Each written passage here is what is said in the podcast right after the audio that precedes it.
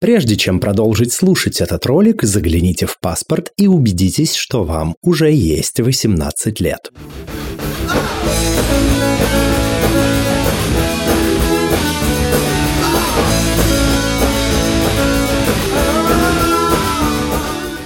Всем квирного дня! Это подкаст «Громче» аудиоприложение к литературному квир-журналу «Вслух». В эфире этого подкаста мы беседуем с нашими гостями и гостями, обсуждаем квир-репрезентацию, литературу и квир-литературу. И сегодня у нас особенные гости, а именно Макс и Ян Фальке.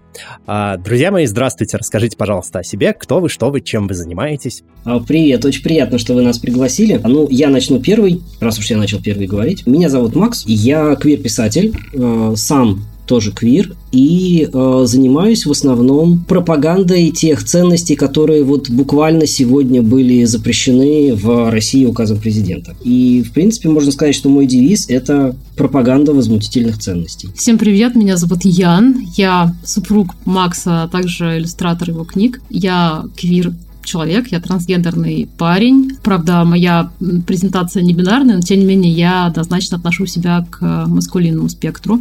Я профессиональный художник на данный момент. Э, уже с 2015 года я профессионально занимаюсь э, иллюстрацией и э, свободным рисованием, в том смысле, что я рисую как на заказ, преимущественно для западных квир-авторов, которые пишут в основном гей-прозу, но не только. И также рисую самостоятельно, и мое творческое художественное исследование относится к квир-маскулинности, ее переосмыслению и также стремлению отображать отношения между квир-маскулинными людьми, это включает в себя различных персон, не только цисгендерных мужчин, как э, спектр эмоциональных связей сложных. Мне интересно это исследовать в своем творчестве. То есть, как бы мое творчество относится сразу к двум плоскостям. Это, это, это иллюстрация и именно художественная деятельность. Я вот завидую, как ты умеешь себя презентовать, потому что у меня никогда так не получалось. Я всегда говорю кратко и по делу. А, что ж, мы в любом случае развернуто обсудим все озвученные и заявленные темы, а сперва небольшая ремарка для наших слушателей и слушательниц. Буквально сегодня, вот в тот самый вечер, когда мы записываем этот подкаст, а, Владимир Владимирович Путин подписал новый законопроект, который окончательно теперь принят, о запрете пропаганды ЛГБТ, запятая, педофилии, запятая и смены пола. Именно в такой последовательности через запятую. Поэтому условия, в которых мы записываем этот выпуск, э, такие очень располагающие к тому, чтобы обсудить, а что же там с квир-литературой и конкретно с творчеством квир-людей. И следующий вопрос адресован Максу. Макс, ты писатель, который в своих работах репрезентует квир-персонажей. Расскажи, почему тебе интересна эта тема? Во-первых, и в главных, наверное, потому что я сам квир. Я, в принципе, отношу себя к пансексуалам, но поскольку я уже очень давно нахожусь именно в гомосексуальном сексуальных отношениях, то точно так же я могу сказать о себе, что я гей. Квир-люди интересуют меня просто потому, что это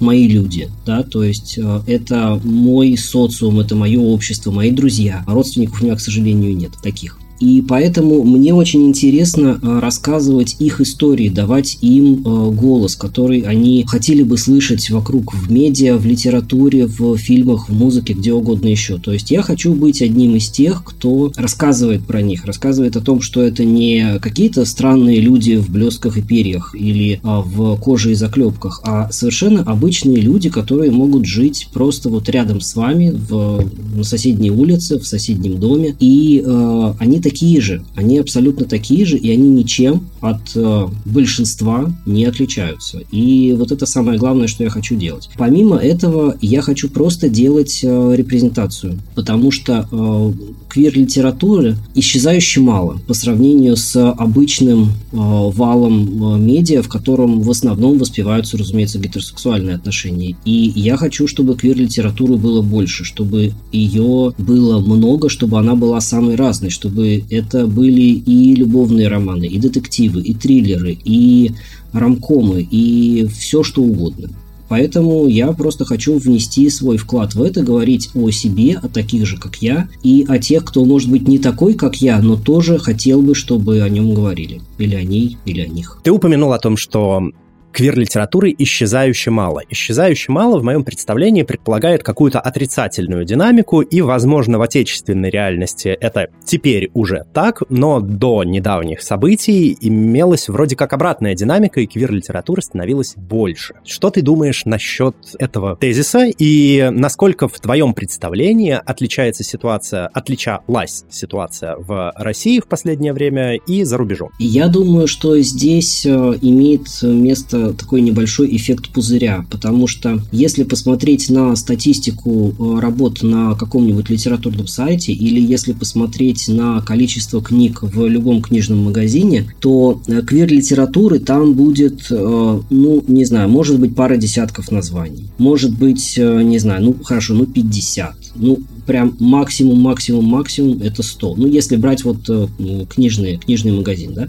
Все остальное будет заполнено именно гетеросексуальными отношениями. Причем я говорю не только о любовных романах, я говорю в принципе о литературе, которая подразумевает, что если в героях есть женщина и есть мужчина, то, разумеется, между ними будет что-то романтическое. И если этого нет, то читатель удивится, как так? Ведь это же мужчина и это же женщина, они же должны быть в отношениях, они должны просто притянуть вернуться друг к другу и сразу же начать, не знаю, планировать свадьбу. Условно говоря, да. Безусловно, в последние годы, в последние, наверное, лет 10 квир-литературы стало больше за счет того, что очень многие э, из тех, кто, как и я, начинал с э, фанфиков, начинал с сайта FanFiction или AO3 или какого угодно другого сайта фанфиков, они выросли, они э, захотели делать это более профессионально, они захотели издаваться, и их нашли, их начали издавать. Кроме этого, нельзя сбрасывать со счетов то, что, в принципе, литературные сайты э, типа Authors Today или Litres или Litera, э, их очень много, они давали возможность э, тем, кто не мог публиковаться в издательстве, публиковаться в онлайн. И поэтому, да, это количество росло. Но все равно, если брать процентное соотношение гетеросексуальной литературы, даже если она не сосредоточена вокруг гетеросексуальных отношений, а эти отношения там просто как бы есть, как часть сюжета, и брать литературу, в которой есть хоть какое-то упоминание об однополых отношениях или о квир-отношениях, потому что они могут быть самыми разными, то этой литературы было очень и очень мало. И она казалась достаточно значимой частью для тех людей, кто в этом в принципе вращается. То есть мы видим, что вот еще один автор, еще один автор, еще один автор. Но если выйти за пределы вот этого информационного пузыря, который мы создаем вокруг себя, то очень мало кто вообще в принципе знает о том, что она существует, интересует интересуется ею и читает ее. То есть, например, э, вот та же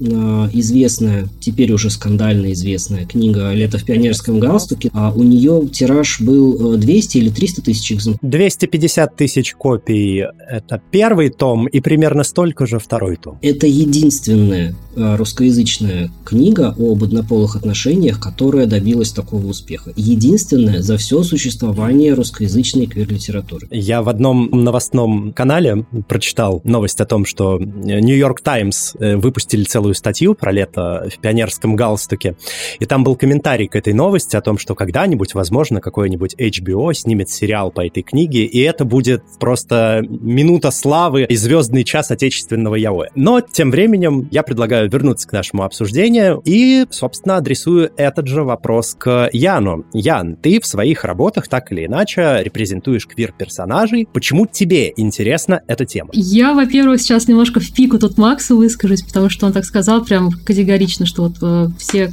ну, что квир-люди, вот они там не в перьях, не в коже, такие же, как все. Я, например, в своих исследованиях творческих стремлюсь к тому, чтобы и этот спектр затрагивать, потому что мне тоже интересен, потому что это тоже нормально и прекрасно, и я считаю, что одних другим не нужно противопоставлять.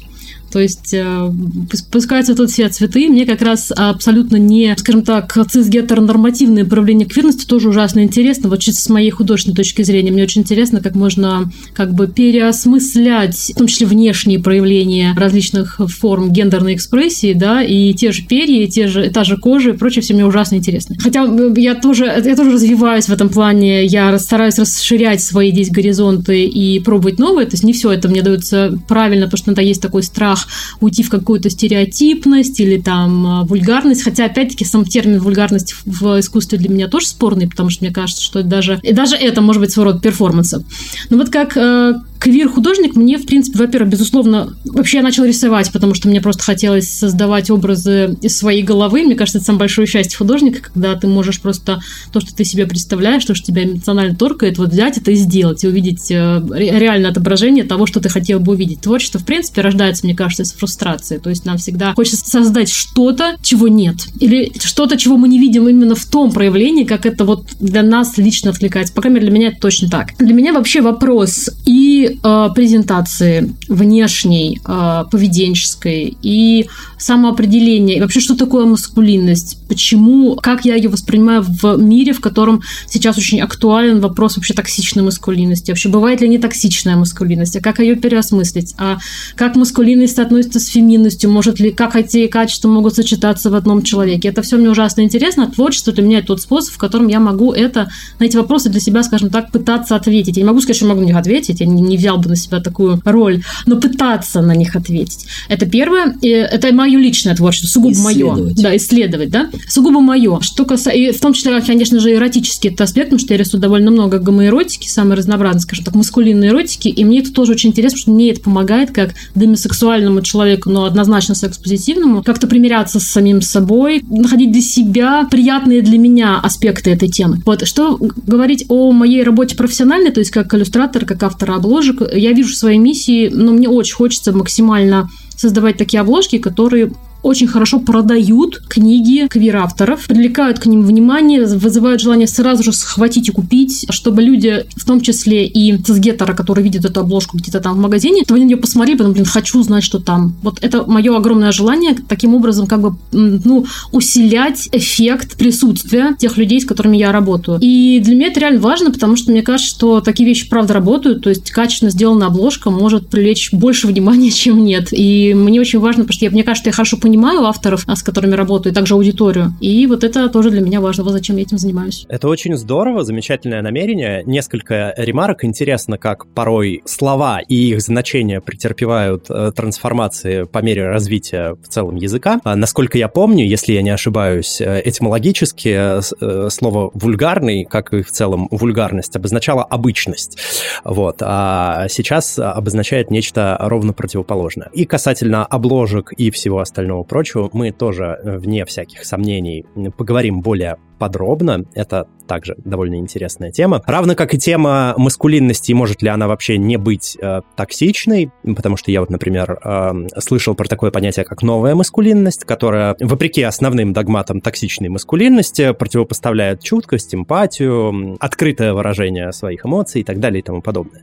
Э, очень интересный опыт сталкиваться с людьми, которые так себя ведут, э, гетеро-людьми, которые так себя ведут. Э, был у меня такой опыт, э, впечатляюще, особенно на контрасте с э, общим фоном. А пока следующий вопрос к вам обоим. Я задаю его всем гостям и гостям, и все дают на него очень разные ответы. Интересно, что ответите вы. Что для вас означает квир? Макс? А, для меня это очень э, зонтичное понятие, которое включает в себя любого человека, который э, как-то отличается от э, гетеронормативных людей. То есть это не обязательно человек с нетрадиционной скажем так, ориентацией или поведением, или репрезентацией, или как угодно еще. То есть это может быть вполне, вот как раз подтверждая ваши слова, цисгетера человек, который в какой-то степени ломает стереотип представление общества о себе, о том, каким должен быть настоящий мужчина, каким должна быть, какой должна быть настоящая женщина и все такое. То есть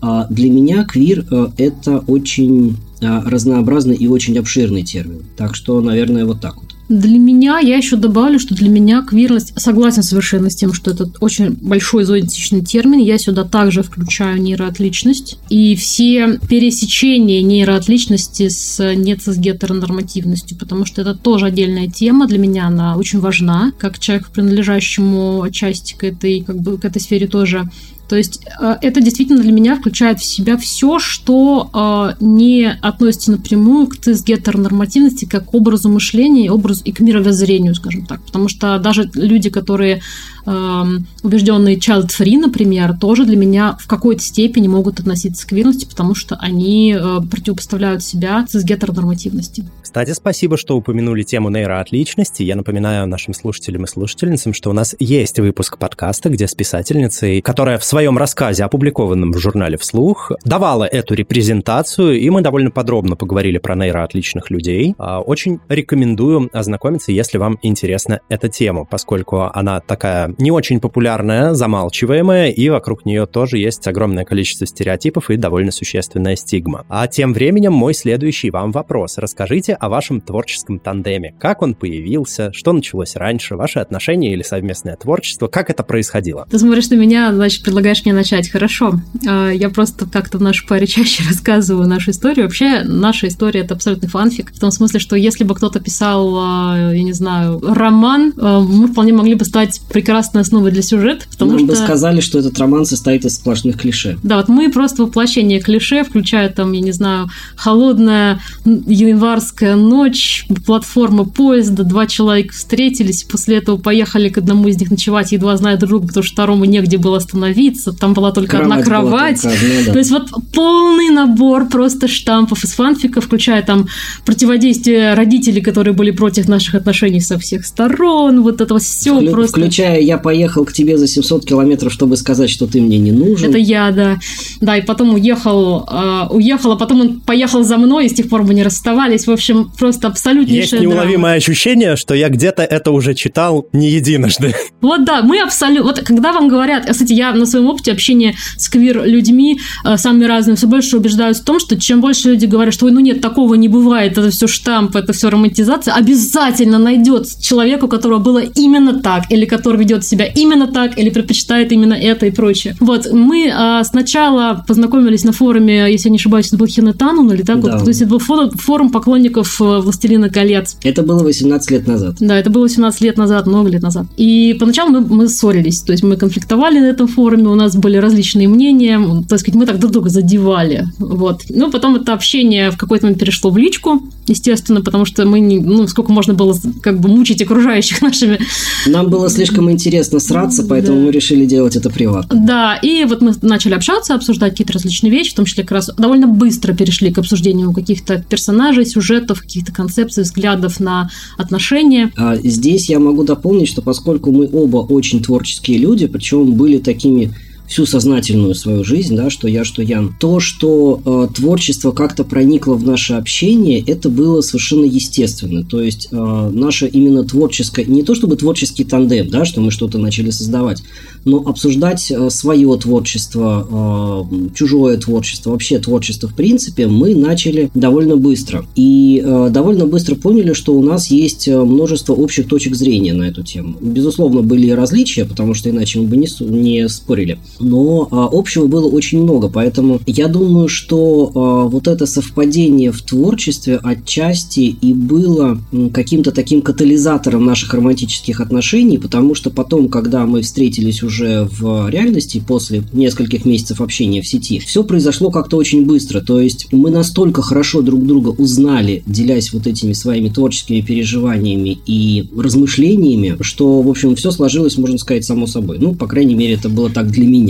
Это ты так считаешь, потому что я был в ужасе и примерно еще лет 8 после этого, и все никак не мог понять, что же нас с тобой связывает. Еще один штамп из клише. Понадобился вулкан, чтобы вот это вот это существо вышло за меня замуж. Вот это зараза. Да, да, это было извержение вулкана. Буквально или метафорически? Абсолютно Буквально, абсолютно абсолютно, буквально. буквально. Я могу вкратце объяснить. Дело в том, что, если кто-то помнит, в 2010 году было извержение вулкана Эйфьятлая-Кудель, которое я с тех пор выговариваю. Эйяфьятлая-Кудель, да, Мы я с тех пор оба. выговариваю В- его. В Исландии, по-моему, Да, где-то да. находится, да? Да-да-да, я с тех пор выговариваю это название, потому что в этот момент я был с подругой в Париже, и мы там застряли. То есть мы оказались в ситуации, где мы не смогли вылететь обратно, и после этого мы просто буквально на собаках возвращались обратно домой через всю Восточную Европу в течение где-то недели. А, Причем у нас кончались деньги, это была очень большая проблема, и Максим, находясь в России в этот момент, наше передвижение курировал, и я прекрасно помню, как в Риге на какой-то вписке, которую он нам нашел просто каких-то знакомых, чтобы нам было где переночевать, я разговаривал с ним по скайпу и говорил ему, слушай, вот если завтра откроют небо, я наконец-то прилечу домой, я тебе клянусь, я выйду за тебя замуж. И, как вы понимаете, небо открыли, я прилетел, и первое, что мне Макс сказал, что ну все, я тебя ловлю на слове. И на, и на следующий день пошли подали заявление. Это было спустя сколько? Спустя? Семь лет. Семь лет после того, как мы начали отношения. Какая очаровательная история. Впрочем, несмотря на довольно,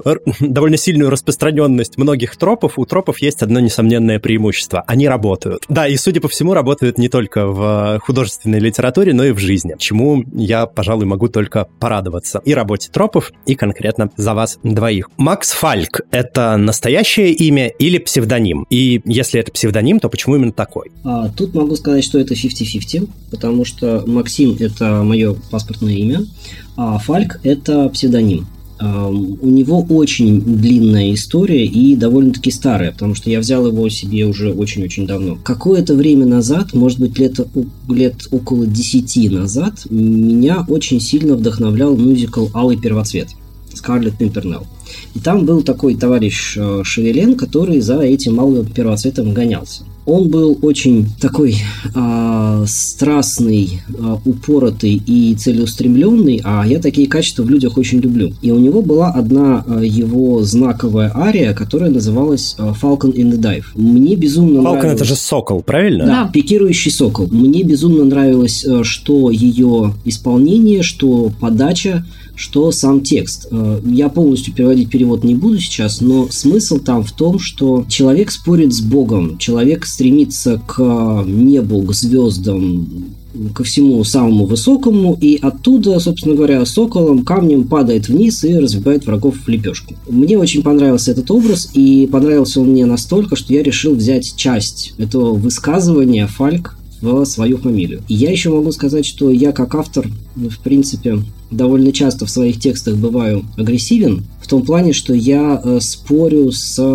гетеронормативностью, с традиционностью, с стереотипами, с установками, которые я считаю неправильными. И э, поэтому он мне очень подходит. Именно в том плане, что я люблю развенчивать стереотипы и, может быть, даже не развенчивать, а их разбивать. Так что э, мне кажется, что этот псевдоним, вот уже сколько лет прошло, он максимально отражает то, кем я являюсь. В принципе, я думаю о том, что впоследствии я поменяю фамилию на Фальк. И тогда это уже будет не псевдоним, а это будет мое реальное имя. И тогда форма будет полностью соответствовать содержанию. Да, потому что время показало, что мне абсолютно комфортно именно с этим именем. И мне, в принципе, тоже, тем более, что у меня моя фамилия совершенно для европейского э, общества трудно произносима. Не было, наверное, ни одного случая, чтобы в различных инстанциях ее не написали с какой-нибудь ошибкой.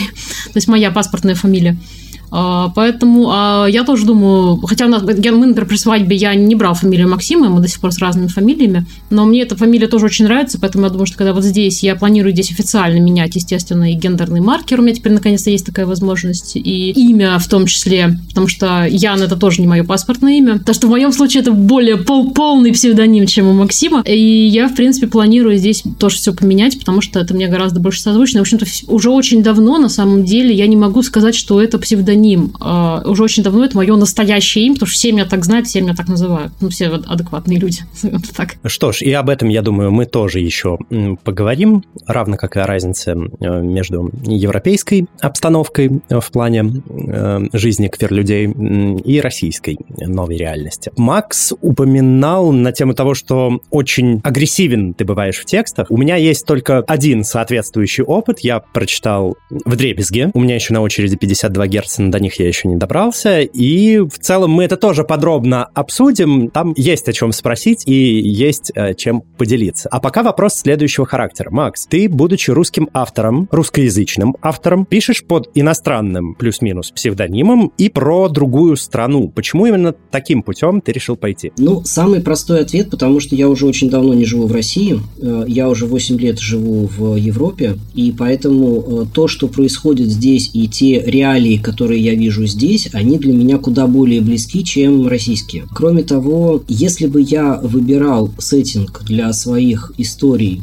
российский, то, э, будучи автором историй о квир-людях, э, я бы не мог игнорировать ту ужасающую реальность, в которой они продолжают жить и которая становится хуже с каждым днем.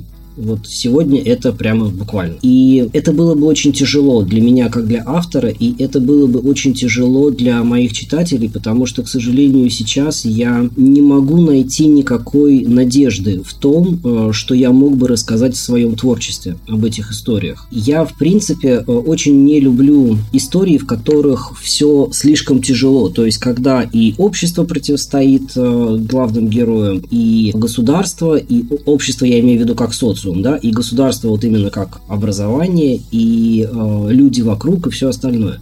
То есть, если бы я писал э, в российских реалиях э, все то же самое, что я, например, писал бы в Дребезге, мне бы сказали, что так не бывает. И были бы абсолютно правы, потому что, может быть, какие-то редчайшие случаи и есть, но они абсолютно выбиваются из правила. Ну, то есть я правильно понимаю, что реальность, какой она описана, допустим, в той же тетради в клеточку Микиты Франко, она тебе не близка как э, автору для того, чтобы о ней писать? Я могу сказать так, что у меня в последние годы сложилась очень острая идиосинкразия на все российское. И поэтому я бы не смог писать о России, даже если бы я захотел. В таком случае следующий вопрос к тебе же, прямо связанный и вытекающий из предыдущего. А как ты думаешь, почему другие э, российские авторы, в том числе и живущие в российских реалиях, э, делают так же, как ты, и пишут про зарубежье? И почему часть читателей предпочитает даже у русскоязычных авторов читать книги про зарубежье? Ну, я здесь сразу оговорюсь, что я не могу залезть никому в голову, и я не могу э, сказать, что я знаю, почему это так происходит. Я могу только предполагать. И э, предположение у меня есть э, следующее, что в нынешней реальности, э, которая настолько страшна, что от нее хочется отвернуться и от нее хочется сбежать, люди хотят видеть что-то другое хотя бы в книгах. То есть, если они видят вокруг себя каждый день тот ужас, в котором им приходится жить, им хочется читать о чем-нибудь другом, о чем-то, где есть надежда, о чем-то, где есть возможность для нормального будущего, для самореализации, где нет постоянной угрозы жизни. И, возможно, э, они читают и пишут э, истории, которые происходят за пределами России именно поэтому, потому что им просто хочется сбежать от э, действительности. Можно я здесь тоже добавлю? Я бы хотела сказать такую вещь, что вот э, согласиться здесь с Толкином, что э, он в свое время высказался, что часто про эскапистскую литературу, вообще про сам термин эскапистская литература говорят уничижительно. Но это совершенно несправедливо, потому что в таком эскапизме проявляется естественное стремление человеческой психики к самосохранности, то есть к тому, чтобы как-то пережить невыносимо тяжелые условия бытия. И то, что э, ну, не все люди способны постоянно с широко раскрытыми глазами встречаться с реальностью. Некоторым, э, в, в том числе особенно в развлекательной литературе, нужен этот утешительный фактор, и что людей людей нельзя за это осуждать, и нельзя считать, что они не имеют на это права ни писать про это, ни читать про это, или что они как-то должны вот постоянно быть в остром таком контакте, а творчество — это очень острый эмоциональный контакт с той действительностью, в которой им больно и тяжело. И мне кажется, что, например, даже тот факт, вот Максим сказал про десинкразию к всему именно такому российскому образно, это травматическая, безусловно, реакция. То есть это как, знаете, если, например, у вас была абьюзивная семья, и вот вы из нее вырвались, и вам очень тяжело вспоминать условия э, того, как именно происходил абьюз. Или даже там, или это абьюзивные отношения, что-то еще. И это совершенно нормально, что люди стремятся как-то сменить фокус своего внимания, особенно эмоционально, потому что им хочется поддерживать себя. И утешительная функция литературы, вообще какого-то творчества, она очень ценна. Я считаю, что ее нельзя нивелировать, нельзя ее обесценивать. Это, это важно, это помогает людям держаться. Здесь хочу добавить, что я 2 декабря был на книжной ярмарке Nonfiction, и издательство Exmo устраивало паблик ток с э, фэнтези-писательницами, и там прозвучал очень интересный тезис. Одна из писательниц такая, вот некоторые уничижительно говорят, когда я говорю о том, что пишу фэнтези, говорят мне следующее, но ведь фэнтези — это же эскапизм, как будто эскапизм что-то плохое. А от себя хочу добавить, что ну, в моем представлении в целом любая художественная литература — это в той или иной степени эскапизм. И равно как и любые, в общем-то, развлечения, предусматривающие фокус внимания, ну, то есть там сериалы, кино и так далее и тому подобное, не вижу в этом ничего дурного. А относительно реальности и в целом реализма как жанр, несмотря на то, что мне понравился роман в дребезге, я вообще небольшой фанат реализма, и, как правило, когда у меня спрашивают, а почему ты не любишь реализм, особенно хорошо написанный реализм, я отвечаю, что если мне захочется хорошо написанного реализма, я могу посмотреть в окно. Да, совершенно верно. И, кстати, я тоже вот хочу здесь добавить, то, что часто реализм пытаются как-то вынести на пьедестал, что вот, вот реализм это ого. Серьезная книга о жизни. Да, все остальное это нет. На самом деле реализм это маленький жанр в огромном спектре, множество жанров, и э, они все важны, потому что творческий потенциал человека, в том числе в том, чтобы осмыслять свой какой-то опыт, свой реальный опыт через вот интерпретации, через мифологизирование даже, через романтизацию, кстати, потому что это тоже функция психики, это стремление под каким другим углом смотреть на какой-то опыт. Поэтому тоже согласен с тем, что в эскапизме нет совершенно ничего плохого. Вообще, как вот это вот творческое творчество как э, создание образа из реальности, а образ по определению не может быть реальностью, это как бы суть того, чем большинство творческих людей занимается. Да, очень похоже и довольно неплохо откликается. Макс, э, не знаю, насколько ты с этим согласен, в Дребезге продается в разделе Young Adult, а на этот жанр очень много нападок со стороны ну, назовем это культурным истеблишментом, да, возьмем это словосочетание в кавычки, поскольку принадлежность к нему сугубо субъективная штука такая. Даже если книги в Young Adult жанре не про ЛГБТ+, все равно довольно много нападок, критики, ну и такого очень через губу отношения. Что ты думаешь об этом, о жанре Young Adult в целом, о нападках на него в целом и о том, что в дребезге относят к Young Adult. Сразу так много вопросов, постараюсь ответить по пунктам. А, первое, что я думаю по поводу жанра Young Adult. Замечательный жанр, который имеет полное право на существование, он ничуть не хуже и не лучше других, он нужен, он важен, у него есть достаточно большая целевая аудитория, и я только приветствую его развитие. Что касается нападок на него, я считаю, что это снобизм культурный, что необходимо литература как для подростков, так и для молодых людей, которые недавно были подростками, так и для взрослых людей, так и для старшего поколения. Литература нужна любая, истории нужны любые. И даже если в историях, которые пишутся в жанре Young Adult, они могут показаться по сравнению с какой-нибудь такой общепризнанной, в кавычках, классикой, простоватыми, и герои там немножечко не такие, какие должны быть, и сюжеты там не такие, какие бы хотелось бы вот этому культурному истеблишменту. Это не значит, что культурный истеблишмент в принципе целевая аудитория этого жанра. То есть а, они все равно, что пытаются судить каких-нибудь э, юниоров спортивных, будучи сами судьями Олимпийского комитета. То есть это абсолютно разные весовые категории. И то, что они это не понимают, э, для меня говорит очень многое об их, собственно говоря, культурном уровне. Потому что жанры нужны абсолютно все. И ни один жанр не достоин того, чтобы на него нападали. Я здесь еще хочу, может, добавить чуть-чуть два слова. То, что мне, честно говоря, кажется, что здесь еще в презрении к этому жанру. Я вообще против э, деления жанра на высокие и низкие. Не в контексте просто там высокой фэнтези, низкой фэнтези. Это другая тема, да? Я очень против э, снобизма. Мне кажется, здесь огромную роль играет еще и сексизм,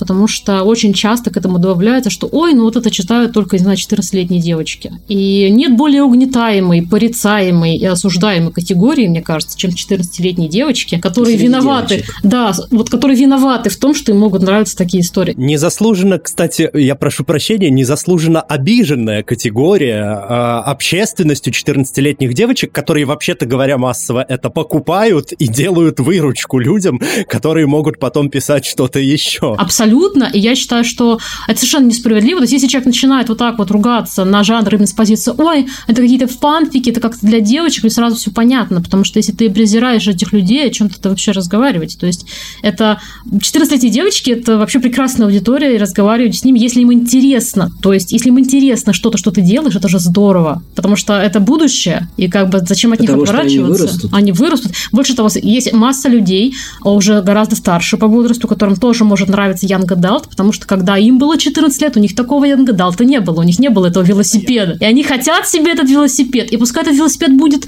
слащаво-романтичным. Они, они хотят слащаво-романтичным. У меня был такой опыт, мы смотрели, кажется, господи, это был фильм э, сестер Вачовски, э, сестры Вачовски, по-моему, одной из них, э, Jupiter Ascending, Восхождение Юпитер. И многие его так ругали, потому что хотели там вторую матрицу себя. Я, у меня было стойкое ощущение, что Лана Вачовски вот просто сняла для 14-летней себя вот фильм вот который бы она хотела посмотреть, когда ей было 14 лет. Я с таким удовольствием... Золушка в космосе. Я с таким удовольствием его посмотрел, потому что я просто понял, что да, вот, вот я, и, и это здорово, милый фильм-то очень, на самом деле. Если не ждать от него «Матрицы», зачем от всего ждать «Матрицы», если там стоит фамилия Вачовски? Лана имеет полное право снять для себя «Золушку в космосе», и это может быть очень мило. Да, согласен. Хочу отметить, что относительно 14-летних девочек и так далее, в свое время, когда я еще активно и много снимал видео в ТикТок, у меня была затяжная полемика с одним консервативным сексистом, гомофобом, антифеминистом и так далее и тому подобное. И в ходе этой полемики где-то он на кульминации нашей дискуссии высказал мне в качестве претензии, что меня якобы смотрят исключительно 14-летние девочки. Это была его большой ошибкой, потому что я в ответ объявил конкурс фанфиков со мной и ним в главной роли. Ну и, в общем-то, до сих пор от э, последствий этих фанфиков, э, я полагаю,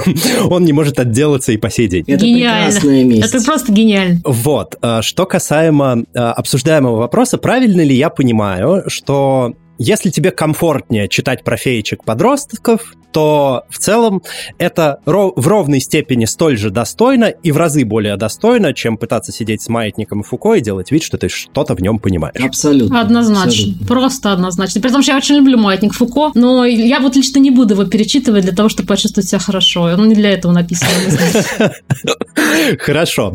Еще немного про вдребезги. Вдребезги при печати подверглись цензуре, и впервые это было сделано открыто. И это довольно известная история среди литературного сообщества и квир-сообщества в целом, которое разделило буквально это сообщество на два лагеря. Первые представители говорили о том, что классно, крутая акция протеста, вторые говорили, э, я хочу читать э, горячую историю про двух мальчиков, а мне тут замазанные чернилами строчки. Как же так можно? Можете рассказать нам эту историю из первых рук? Как вообще появилось это решение? Почему решили сделать сделать именно так, как это было? А, значит, история из первых рук. Зажигательная. А, когда год назад я заключил контракт с издательством Likebook, а, мы э, договорились, что цензуры там не будет. Но Год назад было совершенно другое время, поэтому тогда они могли мне это предложить, и я, разумеется, с радостью согласился. То есть э, редактура, которую прошел текст в дребезги, она была абсолютно минимальной. То есть там пара опечаток, пара несостыковок, буквально вот несколько каких-то легких штрихов э, редакторской руки, потому что что-то я могу просто не видеть. И э, дальше, когда время шло, а подготовка книги к печати это очень долгий, это огромный процесс, э, время шло, законы менялись, э, началась война в Украине, начались все эти драконовские законы, тогда еще разговоры о них, и началась активная подготовка к тому, что они будут приняты и что будет происходить с книжным бизнесом, с издательствами, с авторами вообще в принципе. И летом, когда э, в Дребезге все-таки уже были готовы к печати, потому что изначально они должны были выйти весной в мае. Но из-за того, что было э, очень много непонятного относительно того, будет этот закон, не будет этот закон, в какой форме он будет, что будет происходить. Издательство было вынуждено затягивать этот процесс и определяться, как бы, куда им, то есть, что им вообще делать, выпускать, не выпускать, то есть, какой, какая судьба у книги будет. То есть, до последнего момента, вот до а, лета этого года, по-моему, это было в августе или в июле, когда они мне написали, что все-таки, да, все-таки выходит, но выходит с цензурой. Я вообще э, думал о том, что можно забить на этот проект и что книги не будет. То есть я где-то внутри себя смирился с тем, что окей, ну, значит, не свезло, не получилось. Но они, э, насколько я знаю, я как бы подробности раскрывать не могу, но насколько я знаю, примерно полгода, вот э, с марта по конец лета, э, команда Lightbook просто грудью отстаивала эту книгу для того, чтобы она все-таки вышла. Перед кем? Вышестоящим начальством. Перед, перед э, вышестоящим начальством, перед э, холдингом. И плюс, насколько я знаю, к ним э, уже на тот момент было подано несколько юридических исков относительно их, собственно говоря, ассортимента. Поправьте меня, если я ошибусь. Лайкбук относится к холдингу Xmast, я правильно помню? Да. Да. Это очень странно, учитывая, что буквально в это же время в разных других подразделениях этого холдинга выходят намного более откровенные и горячие книги про квир-любовь, и не только про любовь, в различных плоскостях, горизонтальных, вертикальных и так далее, и ни у кого это не вызывает проблем. Почему вдруг возникли сложности у подразделения Likebook? Вот здесь я, к сожалению, не могу сказать, потому что э, я не знаю э, всех деталей. Да? Я знаю только чист, маленькую часть этой кухни как автор. То есть, если бы я был э, инсайдером внутри лайкбука, наверняка я знал бы больше. Но как бы я знаю только то, что а, мои редакторы могут мне рассказать. Плюс ко всему, еще один вопрос, который стоит, например, передо мной. А, издательство, когда начались разговоры про возможное принятие там в будущем этого закона, преимущественно пошли обратным путем и стали намного быстрее и в больших объемах выпускать ту квир-литературу, которую они набрали себе в портфеле, но еще не успели издать. А здесь ровно обратная история, и Лайкбук растягивала процесс выхода книги, э, ну, то есть двигаясь в обратном направлении. Тоже вызывает некоторые вопросы. Мне кажется, что это не вполне верное утверждение, что они растягивали этот процесс. То есть а они, насколько я знаю, да, то есть я не могу знать всех деталей, но насколько я знаю, они его не растягивали. То есть э, книга была под вопросом, в принципе, будет она издана или нет. И они убеждали, что да, ее стоит издавать. То есть э, я не могу сказать, э, какова ситуация была в других подразделениях этого же холдинга, да, потому что я не имею представления, что там за люди, чем они руководствуются, какие у них мотивы, какие у них связи и все остальное. Но как бы я могу говорить только вот про себя и про свою книгу. Хорошо. Сейчас я, я просто продолжу да, рассказ да, да, про цензуру, что что летом, а, когда издательство мне сообщило, что все-таки книга будет, но будет она с цензурой. И они сразу предложили этот вариант, что цензура будет в виде черных полос. То есть в чем была проблема?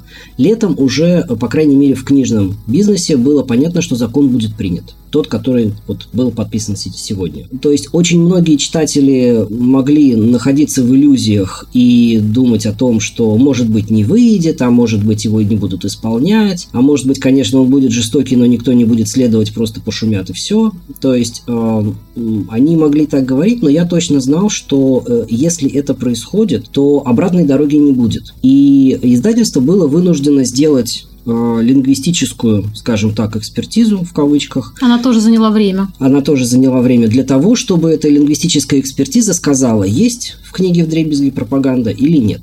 Оказалось, Интересно, что она... чем руководствовалась лингвистическая экспертиза, учитывая, что до сих пор никто так и не знает, что такое это пропаганда? Вот, Тоже да. большой вопрос для нас. Это, это большой вопрос, это очень интересный вопрос, не знаю, узнаем ли мы когда-нибудь на него ответ. Так вот, лингвистическая экспертиза оценила текст в дребезге, и сказала, что вот от сих до сих пропаганда есть, вот от сих до сих пропаганды нет. И причем э, получилось очень интересно, что буквально в одном и том же абзаце, в соседних предложениях, в одном есть пропаганда, а в другом нет пропаганды. Ну и, соответственно, все те э, фразы, э, выражения, э, абзацы, в которых, э, по мнению этой экспертизы, пропаганда содержалась, их было принято решение закрасить. Почему это было сделано именно так? То есть здесь я хочу сразу оговориться.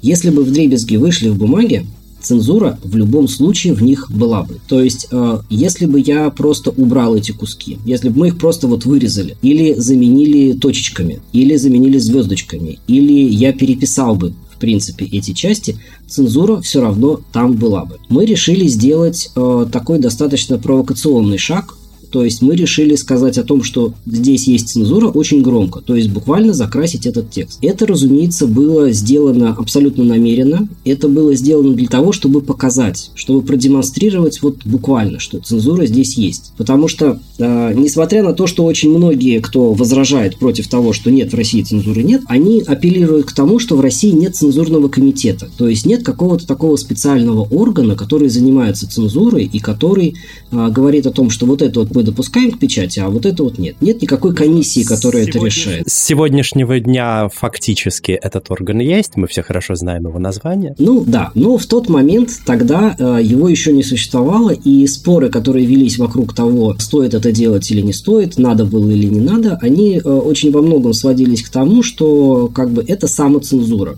потому что цензурного органа нет. Раз его нет, значит, это вы сами себя порезали. И на самом деле э, цензура существует уже очень давно. То есть уже очень многие книги, фильмы, детские книги, э, подростковые книги подверглись этой э, цензуре, потому что из них выкидывали буквально линии, даже у зарубежных, у зарубежных писателей. Да, было, были скандалы. Были скандалы, когда выкидывали главы, выкидывали э, линии романтические героев, э, цензурировали фильмы в том числе. То есть, например, из вот самого что на слуху, например, я могу э, вспомнить биопик Элтона Джона, в котором вырезали несколько минут, э, где э, показываются сексуальные взаимоотношения героев. То есть цензура есть она есть уже очень давно. И э, просто о ней было не принято говорить, потому что как бы, ну, вырезали и вырезали. То есть там не поместили простой черный квадрат на 5 минут, да? То есть просто вырезали, склеили все, как будто ничего не было. И большинство даже не знало о том, что оно существует. То есть большинство читателей, большинство зрителей, в принципе, были не в курсе, что цензура существует.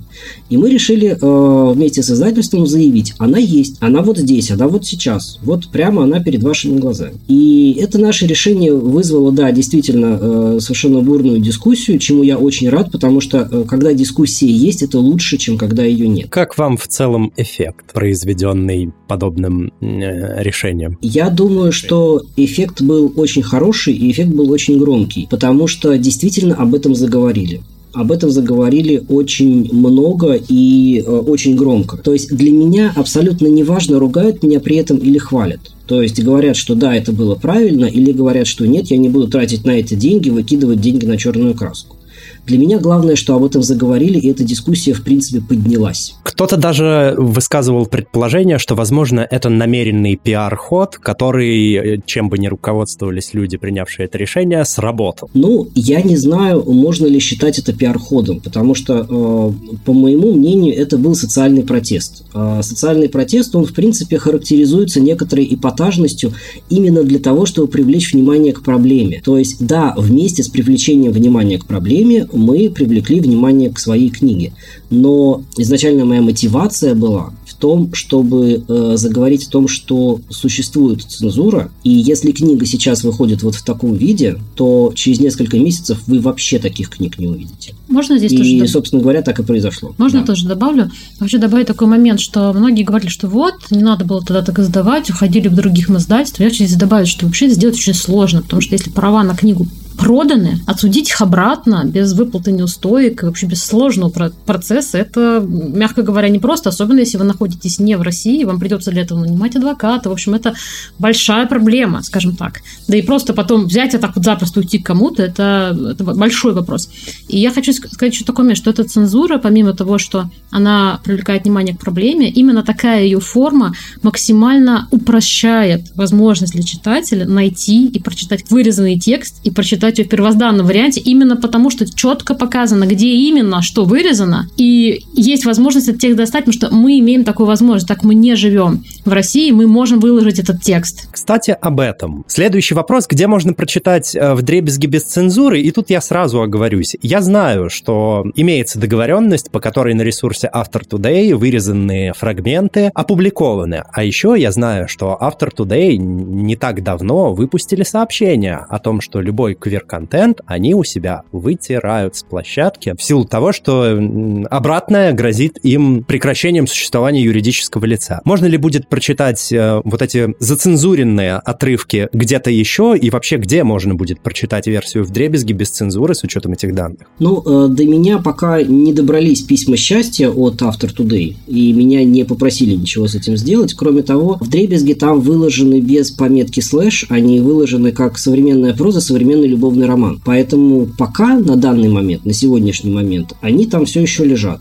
А, если они оттуда исчезнут, то я просто перевыложу их куда-то еще. То есть у меня возможностей на, на, любой друг, на любой другой литературный сайт или сайт фанфиков, который это позволяет. К сожалению, фигбук очень резко против а, выкладки чего бы то ни было в урезанном виде, и поэтому туда не получится. Там я достаточно известен. Но есть другие возможности. Есть э, сайт фанфиков AO3, есть э, наверняка какие-то еще варианты.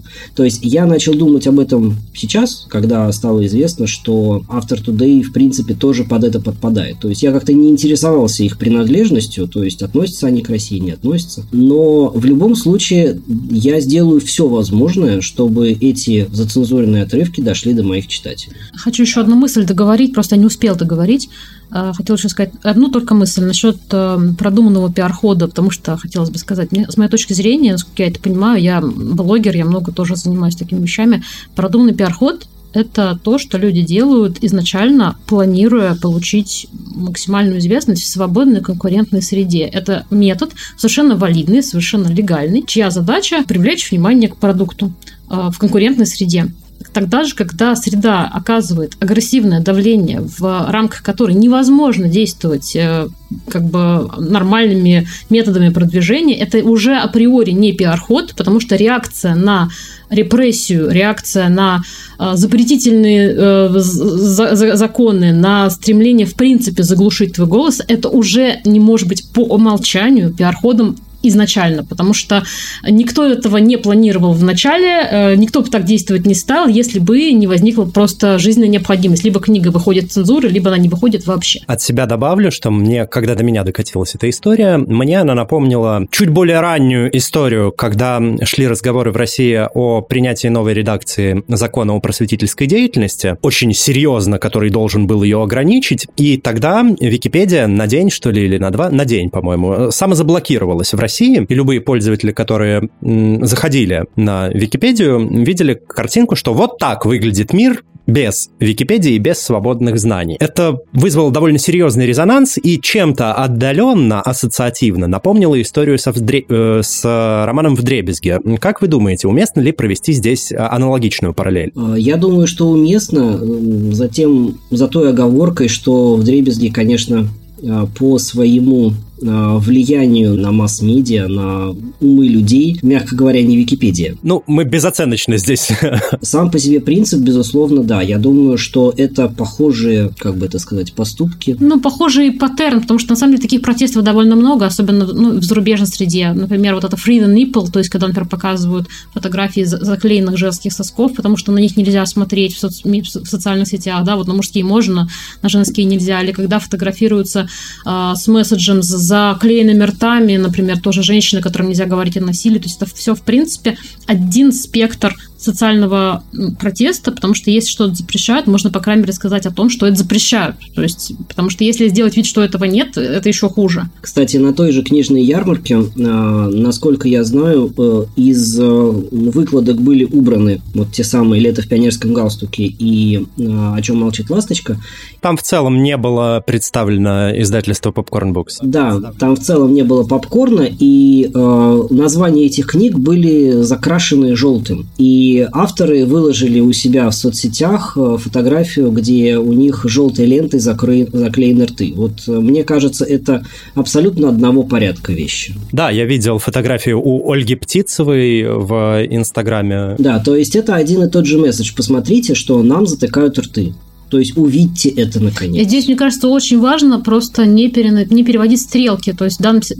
это... вообще эта необходимость сделать эту цензуру существует исключительно и только потому, что существуют гомофобные законы. Вот только поэтому. И э, агрессия должна направляться на первоисточник э, проблемы, а не на тех, кто пытается как-то выкручиваться. Итак, перейдем к следующему вопросу. Мы уже вскользь коснулись темы книги «Лето в пионерском галстуке», и в целом только ленивый, наверное, в нашей стране теперь не знает, что это за книга, и э, кто ее писательница. История о том, как э, две девушки-фигбукерши просто перевернули с ног на голову книжный рынок в России и напечатались какими-то невероятными тиражами и э, вызвали глубокие какие-то душевные и нравственные потрясения у различных консервативных сил. К этой книге очень такое амбивалентное отношение. Кому-то она безумно нравится, кто-то, напротив, как э, один из наших предыдущих гостей подкаста ее ругает по содержанию, но говорит о том, что и такие книги тоже должны присутствовать э, для того, чтобы была репрезентована как-то квир-культура в литературном пространстве. Что вы думаете по поводу лета в пионерском галстуке в целом? Ну, э, я как человек, который застал пионерию и сам был пионером, э, могу, наверное, несколько более, скажем так, в кавычках экспертно об этом отозваться. И э, я могу сказать, что вообще история, скажем так, жизненная. То есть я знаю о том, что это вполне могло происходить. То есть э, какой бы мы лагерь ни взяли, но тем не менее э, найдутся люди, которые могут рассказать что-то похожее. То есть э, я бы не сказал, что у них есть какие-то проблемы с реалистичностью. Вот вообще нет. Кстати, многие ругали эту книгу именно потому, что да у вас там все идеализировано, на самом деле в Советском Союзе все было не так. Как оно там все-таки было в Советском Союзе? Я могу сказать, в Советском Союзе было и так тоже, потому что я его видел, я его застал, и э, я могу сказать, что по моим э, юношеским воспоминаниям такое вполне могло происходить. То есть у меня нет никаких возражений по поводу того, что нет, там такого не было. Все там было. Можно я тоже добавлю? Я скажу честно, я эту книгу не читал, поэтому вообще, на самом деле, никак не могу комментировать ее литературные достоинства или недостатки. А, не читал, потому что, за себя скажу, у меня прям вот сильная десинкразия к всему советскому, и поэтому, то есть я, в принципе, ну, я, я прям не могу, да, но это совершенно не критика книги, это просто чисто моя субъективнейшая вкусовщина, и э, я скажу о другом. Я скажу, что с моей точки зрения в той ситуации, в которой оказались авторки этой книги и вообще квир-литературы, уже не имеет никакого значения. Там хороша эта книга, плохая эта книга, реалистичная, нереалистичная. Вообще э, развлекательная литература имеет полное право быть нереалистичным, про это уже говорили, это ей никак не вредит. Есть э, тот же Дюма всячески романтизировал события самые разные в своей собственной стране и различных исторических Фронды, личностей, Фронда, что только не романтизировал, все его все равно любят, и уж пока его никто из французов вроде не законцелил. За то, что он там очень по-всякому отображал э, прошлое своей собственной нации. А уж как э, советские фильмы романтизировали кардинала Ришелье, я да, просто мало кто, так, мало, мало кто так романтизировал кардинала Ришелье, но это не наша страна. Это, это, это но, но дело не в этом. Я считаю, что это не имеет никакого мне, значения. Мне кажется, сам кардинал Ришелье себя так не романтизировал, как его романтизировали в советском кинематографе. Но мне просто, честно говоря, кажется, что все это сейчас не имеет абсолютно никакого значения, потому что главное значение имеет то, что две женщины, которые написали книгу про любовь, оказались в бесчеловечной ситуации, в которых в которой их э, выгнали практически, ну, выгнали из страны, натравили на них просто всю репрессивную машину государства, захейтили в соцсетях со всех сторон, то есть и со всех возможных сторон в этой ситуации. Поэтому мне кажется, с моей точки зрения, что единственное, что в этой ситуации этично делать, это всячески их поддерживать морально. А разбираться в достоинствах их книги будем потом, когда они будут в безопасности. Ну да, как сказала, как сказала Галина э, Юзефович, Юзефович, я, к сожалению, не знаю, как произносится. Юзефович. Юзефович. Как сказала Галина Юзефович, а, мы пролюбили возможность критиковать э, русскоязычную квир-литературу. И я с ней абсолютно согласен. А, да, есть в этом определенное, весьма значительное здравое зерно. К слову, про весь вот этот массовый хейт. На ваш взгляд, а в чем же все-таки причина? Там ведь такой коктейль. И Советский Союз, и любовная линия между вожатым и пионером, и Украина, и ЛГБТ, и в целом квир Э, репрезентация и тиражи какие-то совершенно немыслимые по российским меркам, учитывая, что, насколько я знаю, это во много раз превосходят обыкновенные тиражи у популярных российских авторов. А что же все-таки из вышеперечисленного, или если все вместе, в каком соотношении повлияло на такой негативный взрыв со стороны консервативной общественности? Я думаю, что это, по крайней мере, с моей точки зрения, ответ на этот вопрос, он немножечко экзистенциальный в России нынешней человек не имеет права распоряжаться своей собственной жопой. То есть это вопрос свободы. Человек не имеет права быть свободным. Он не имеет права думать, что он способен решать, э, кого ему любить, э, с кем ему строить свою жизнь, э, с кем ему заниматься сексом и все остальное. То есть ЛГБТ-литература очень во многом является как раз-таки подрывным элементом этой идеологии, потому что она говорит о том, что ты можешь быть другим и быть другим нормально. А существующая риторика и существующая идеология в России говорит абсолютно обратное. Ты никто, ты не имеешь значения, ты входишь в один процент, и если с тобой что-то произойдет, да и ладно, это всего лишь мармеладка из пакетика мармеладок. И э, именно поэтому вот этот успех этой книги, феноменальный совершенно успех, а, сподвиг э, законодателей посмотреть в эту сторону и решить, что что-то здесь у вас как-то слишком свободно стало, надо бы вас запретить.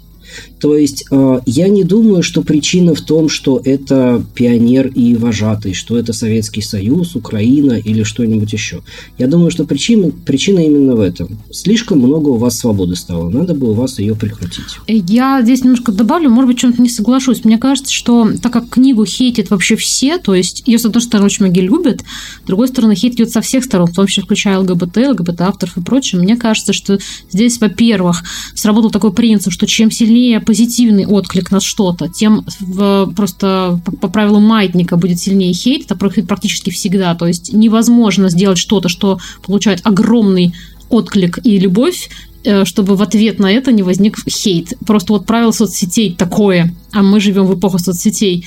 Вот эта раскачка всегда происходит. Второй момент, мне кажется, что здесь э, произошел такой интересный феномен, в котором авторы попытались, по сути, интегрировать травматическое советское прошлое, э, его отчасти зареклеймить. Вот это все вот в Советском Союзе секса не было, вот это все-все-все. То есть они, по сути, во многом... Я не читала книгу, да, но я знаю, о чем она, и поэтому мне кажется, здесь произошло это. Именно из-за полярности, из-за заряженности эмоциональной тех тем, которые эта книга поднимает, она вот эту всю подковерную внутреннюю заряженность, которая еще никак не разрешилась, потому что у нас не произошло ни примирения с советским прошлым, ни адекватного отношения к сталинскому времени, как пред, предтечи этого периода, ни какого-то адекватного осмысления того, что происходит сейчас. Она просто всковырнула вот эти пласты на каком-то глубоком, каком-то хтоническом просто уровне многих людей. Поэтому у кого что-то звалось, то и, вы, то и вылезло в хейт. Кстати, об этом изумителен тот факт, что многие хейтят эту книгу потому что она якобы там оскверняет советское прошлое, хотя я, как человек, читавший эту книгу, могу сказать, что Советский Союз там, ну, мягко скажем, романтизирован и идеализирован в огромном количестве аспектов. Ну, то есть все вот эти дружные пионеры, которые всегда друг друга поддерживают, и в целом сеттинг, ну, в таких немножечко радужных во всех прямых и переносных смыслах этого слова тонах. К слову, наблюдаю некоторую мрачную иронию в том, что поколение людей, которые сейчас принимают ключевые государственные решения, ну, это вот условные шестидесятники, которые довольно долгое время публично брюзжали на тему того, что молодое поколение не читает, что молодые люди мало читают, и вообще деградация и все такое, а внезапно встречает это самое поколение молодых людей, там, 16-19 лет, а, ну, или в случае с летом в пионерском галстуке, там немного другая возрастная страта, с учетом ограничений и всего прочего, которые читают, просто читают не то, что им нравится, и это продается. И вот столкнувшись с такими изумительными тиражами и с тем, что, оказывается, все-таки молодежь читает, читает много, просто не то, что им нравится, начали принимать репрессивные законы. А имеет ли место эта мотивация, на ваш взгляд? Я думаю, да, конечно. Я думаю, что да, то, что они читают, но читают не то, это одна из э, ключевых движек этого закона. И то, что главное, в кавычках, вина э, этих книг, исключительно в их бешеной популярности, они стали так бешено популярны, потому что, ну, очевидно, отвечали на какой-то запрос. Отвечали очень точно, отвечали очень прицельно и вызывали огромную эмоциональную реакцию. И только поэтому, то есть, если бы любая другая книга так бомбанула, та же самая была, то есть им просто было нужно найти эм, что-то, что показало им как-то вот слишком молодежь не туда, не в ту сторону смотрит. То есть одна только э, любая, причем реклама в соцсетях или где угодно еще, не генерирует такое количество читательской любви. Эта книга явно ее заслужила. То есть она явно говорит о чем-то напрямую с читателями, и они видят там, э, может быть, себя, может быть, э, какие-то свои чувства. Они находят там ответы на те вопросы, которые их э, занимают.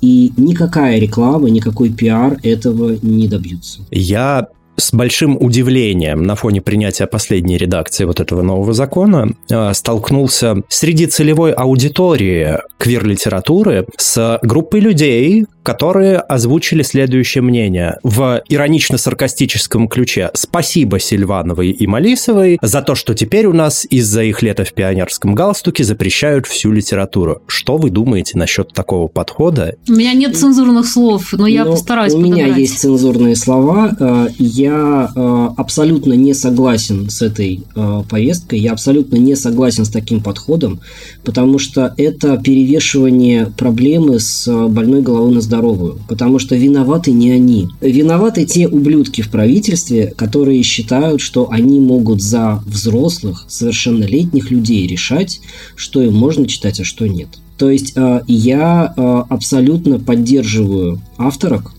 И я полностью на их стороне в этом вопросе. И я считаю, что те люди, которые их осуждают и говорят о том, что вот это они виноваты, это люди, ну, скажем так, плохо понимающие, что вообще происходит в России прямо сейчас. Для меня это перекладывание вины с э, актора агрессии на жертву. Да, victim blaming классический. Да. И вот я говорю, что я не читал, а, но поддерживаю. И вот есть не читал, но осуждаю. Да, вот я не вот читал, но защищаю. И я считаю, что в этой ситуации моя, например, ответственность в том, чтобы использовать свою платформу, ту небольшую, которая у меня есть, да, это чтобы призывать максимально их поддерживать и уж точно воздерживаться от э, хейта. Я это говорю, разумеется, про русскоязычную аудиторию. То есть я не буду в данном случае говорить про украинцев, у них там свои какие-то терки и э, свое к этому отношение. То есть не мне им что-то говорить, но вот если говорить о россиянах, то мне кажется, что здесь принципиальный вопрос, что любые э, выяснения отношений надо здесь отложить в этой ситуации, потому что это вопрос солидарности. Мы должны стоять друг за друга стеной, потому что никто за нас не будет стоять в этой ситуации, кроме как мы сами. Хотя внутренние разногласия обсудим как-нибудь потом, да? Вот когда не будет цензуры, когда будет свободная конкуренция конкуренция в ЛГБТК-литературе, когда будет возможность всем на одинаковых условиях публиковаться, вот тогда мы можем грызть друг другу глотки, спорить, кидаться какашками, в общем, заниматься всем тем, чем занимается культурное... Нормальное творческое сообщество. Нормальное творческое богема. богема. Да, вот этим всем будем заниматься тогда, когда у нас будет свободная конкуренция. Когда ее нет, мы должны стоять друг А сейчас есть задача поважнее. Я понял. Э, следующий вопрос. Тут будет два э, вопроса в этом блоке. Вопрос первый. На ваш взгляд, какое будущее с учетом всего происходящего ждет российскую квир-литературу. И вопрос второй, а куда, собственно, податься авторам кверлита, на ваш взгляд, вот в текущих реалиях? Какие площадки, платформы э, вы можете порекомендовать или, возможно, какие-то иные альтернативные варианты а для тех, кто пишет на русском языке про квир-людей? Сперва начнем с первого вопроса. Какое будущее, на ваш взгляд, ждет квир-литературу в России? Мне кажется, что это очень печальное будущее, несмотря на то, что э, многие читатели, по крайней мере, э, надеются на то, что ну вот расцветет сам издат, начнутся, значит, подпольные переписывания книг от руки и все такое. Мне кажется, что это несколько иллюзорное представление, потому потому что раньше, да, можно было делать литературу сам издатом. А, собственно говоря, в Дребезге у меня впервые вышли именно в сам издате в 2020 году. Но я очень сильно сомневаюсь, что сейчас российские типографии, если к ним принести какую-то книгу про любовь мальчика к мальчику или девочки к девочке, или э, с участием трансгендерной персоны, или кого угодно еще, они вообще, в принципе, за это возьмутся, потому что атмосфера страха, которая царит в книжном издательстве сейчас, она очень мощная.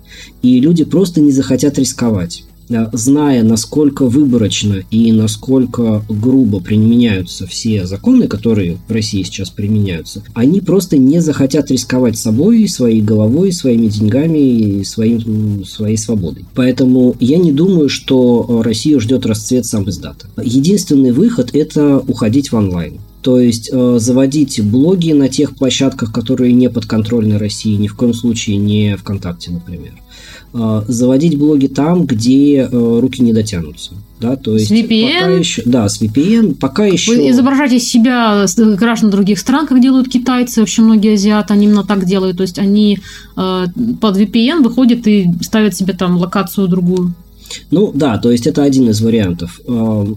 Опять же, если это вопрос именно публикации, то публиковаться можно на западных сайтах, э, где есть fanfiction русскоязычный. Но вот самый крупный это Archive of Our Own, то есть а, это AO3. AO3, да. AO3.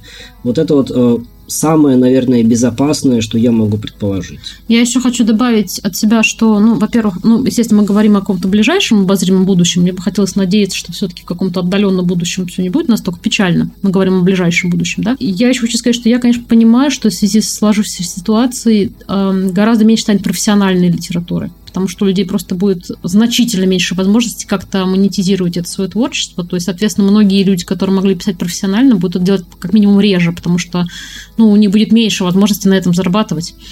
Вот. А, и, и хотел бы дать такой совет, что, а, может быть, имеет смысл обратить внимание на для раскрутки себя, для солидаризации на децентрализованные соцсети, такие как Мастодон, например, потому что они, их очень сложно контролировать правительством. Это, пока это не делается, их очень, это очень трудно сделать технически. При помощи VPN, VPN там достаточно легко можно создать такую виртуальную личность, при которой вы пишете на русском, но никто не узнает, с какой именно вы страны, и вас никто не сдаст. А, и, может быть, имеет смысл там солидаризироваться, создавать читательские и писательские сообщества и дальше уже идти путем а, такой вот а, тоже онлайн-литературы. Создавать как русскоязычные создавать, сервера. Создавать русскоязычные сервера, но только не в России, естественно. Ну, да, потому что да. есть возможность такая. Какие площадки вы бы лично порекомендовали русскоязычным квир-авторам для того, чтобы публиковаться или и или монетизировать свое творчество, учитывая, что в бумаге и на каких-то российских онлайн-издательских ресурсах это будет делать затруднительно? У меня есть такая мысль, ну просто я, в принципе, занимаюсь такой темой, как вообще монетизация творчества, поэтому немножко в теме того, как это происходит. Мне кажется, что наиболее реальный вариант это делать какую-то иносказательную, крайне невинную для внутренней организации сайта Boosty систему плашек. То есть писать то есть это должно выглядеть не так, как будто вы пишете квир-литературу, а что-то другое. Там какие-то невинные картинки продаете. Но, но на другой соцсети, куда вы ведете своих пользователей. А откуда вы ведете? В том же Мастодоне. Вы пишете от- от- откровенно, что вот, например, вы поддерживаете меня, чтобы я продолжал выкладывать вот такие-то главы. То есть, по сути, это, конечно, сложная схема, при которой, например, на децентрализованной сети, которая не подконтрольна, как Mastodon, да, то есть она, она никем не контролируется из-за государств, вы раскручиваетесь, формируете комьюнити, у вас есть читатели, вы публикуете отрывки своих текстов, вы пишете про своих персонажей, и там ставите ссылку на Boosty, на которой у вас есть система tier ов, на которых у вас, например, написано там, там tier, там 50 рублей, там не знаю, картинка там с котиком.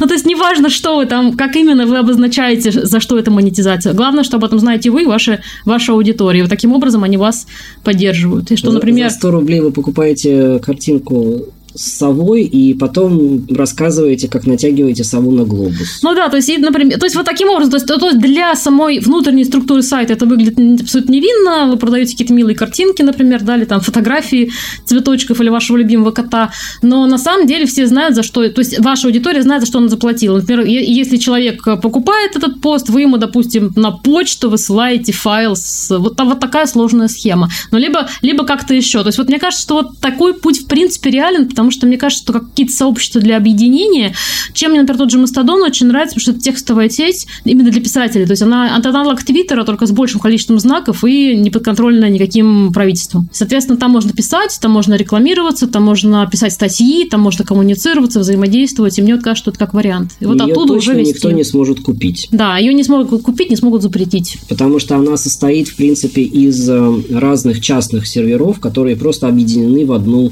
сеть. И можно купить один сервер, там два сервера 10, но нельзя купить все. И пока она очень совершенно а, under radar, то есть она, не, мне кажется, не абсолютно не обращает внимания российские как бы спецслужбы и прочее, потому что она не настолько влияет, но тем не менее эта возможность там есть, и мне кажется, это имеет смысл сделать заинтересоваться, потому что децентрализованные соцсети в этом смысле гораздо более безопасные для э, жителей стран, э, в которых э, есть дискриминирующие законы, потому что они не подчиняются, они не выдают информацию о своих пользователях никаким государствам вообще. Макс, какие-то у тебя, возможно, есть идеи и предложения, каким образом российским и русскоязычным квир-авторам можно в дальнейшем продолжать свои публикации и, возможно, монетизировать свой контент? Мне здесь э, несколько сложно говорить, потому что за счет того, что я уже давно не живу в России, я не знаю, э, что там вообще запрещено, а что нет. То есть я знаю, что, например, запрещен Инстаграм, э, запрещен Фейсбук, он признан экстремистской организацией, да. Поэтому я не владею актуальной информацией о том, что запрещено, а что разрешено в России. И вот единственное, что я могу добавить к тому, что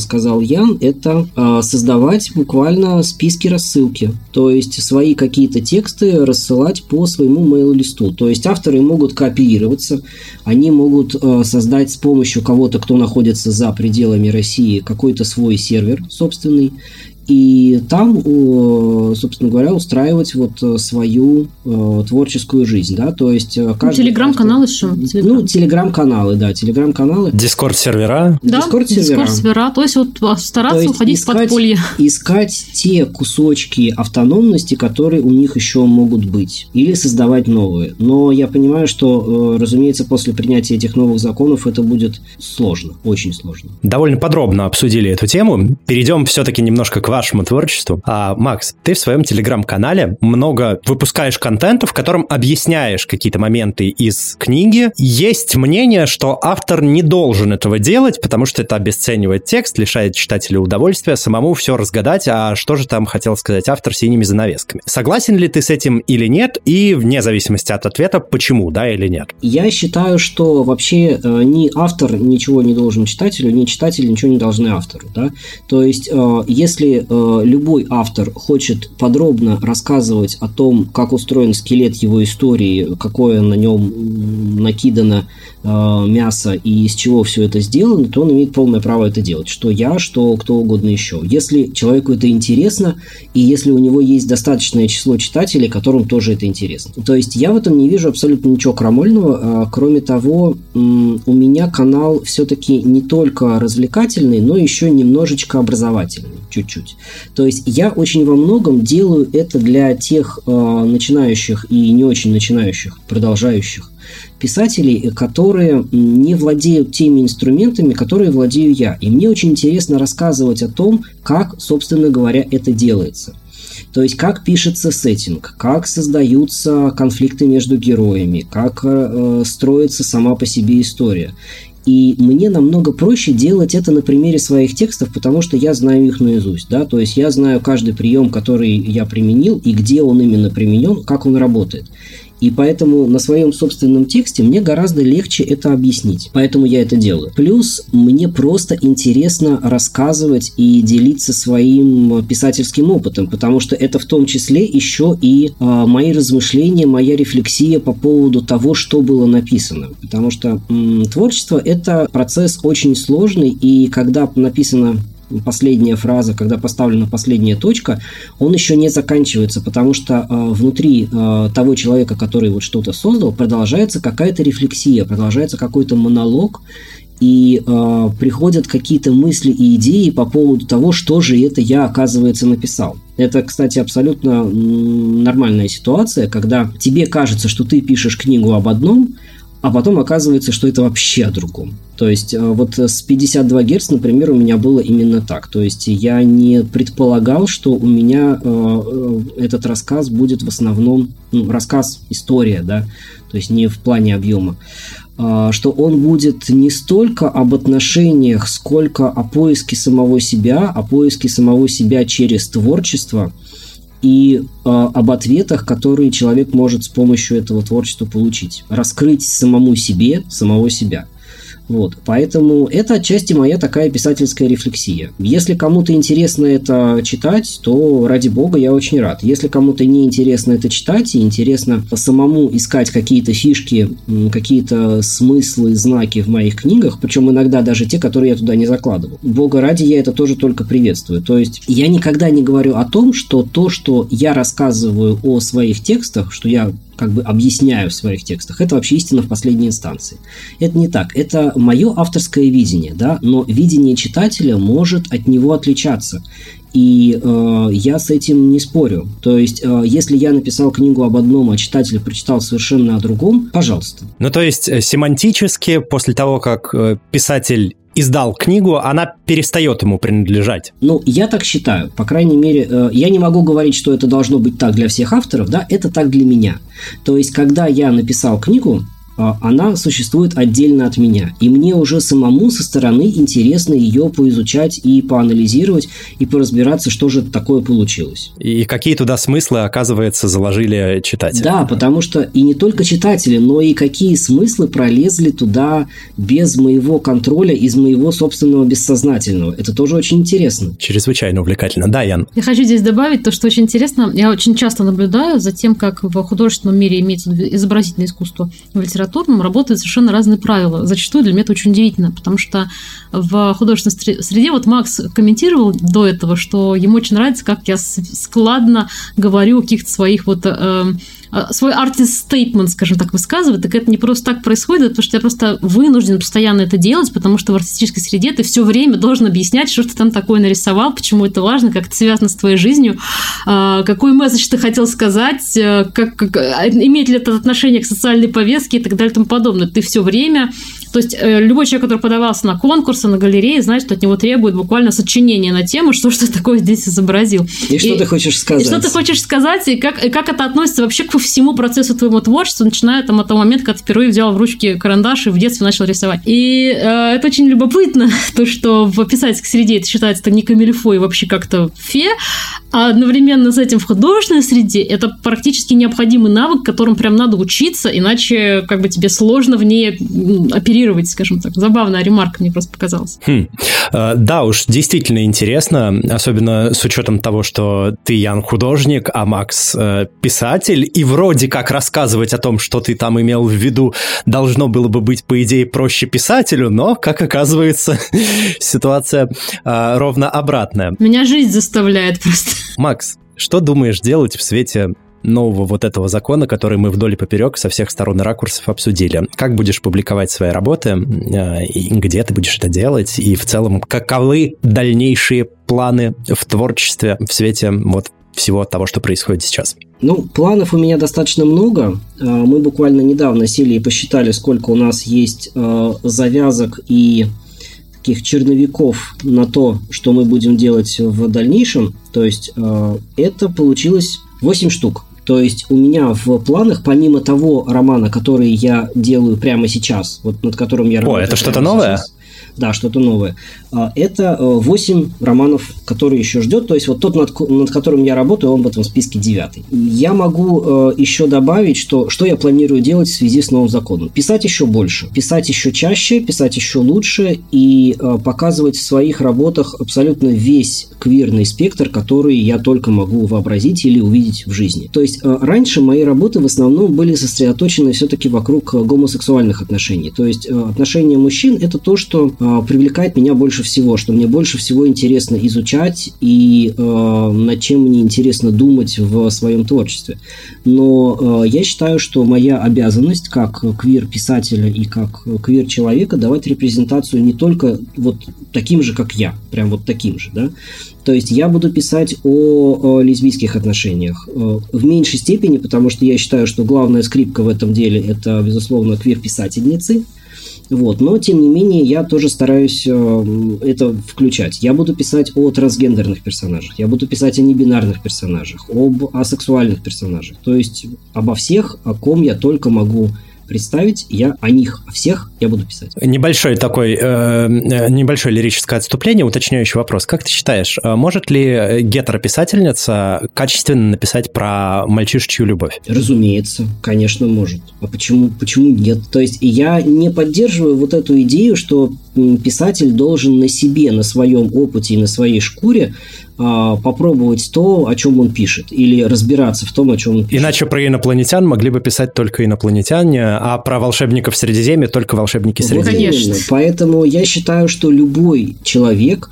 а, любого а, гендера и любой ориентации может писать о ком угодно. Да и качественно это такой, в общем-то, вопрос, что значит качественно? Тем более, что, слушай, да, без... то есть некачественная, в кавычках, литература будет существовать всегда, потому что есть гетерописательницы, которые про гетероотношения пишут, скажем так, довольно сомнительно с художественной точки зрения. Ну и что ж теперь? Да, литература должна быть всякая, хорошая, плохая, качественная, не очень, посредственная и глубокая, всеми написанная про всех. Я да, правильно понимаю? Да, абсолютно. Да. А, Ян, ты создал обложку и мерч для вдребезги, да и вообще ты много рисуешь обложки для книг. Можешь побольше рассказать об этом? Что это за книги? А есть ли среди них еще квир-литература? Какими работами особенно гордишься? Где можно посмотреть? С удовольствием расскажу. Я, на самом деле, вот в обложечном таком бизнесе, назовем это так, звучит прям как-то, ну хорошо, в обложечном мире где-то примерно года полтора, потому что, ну, потребовалось, естественно, время мне, так я самоучка, я абсолютно никогда нигде не учился. То есть я начал рисовать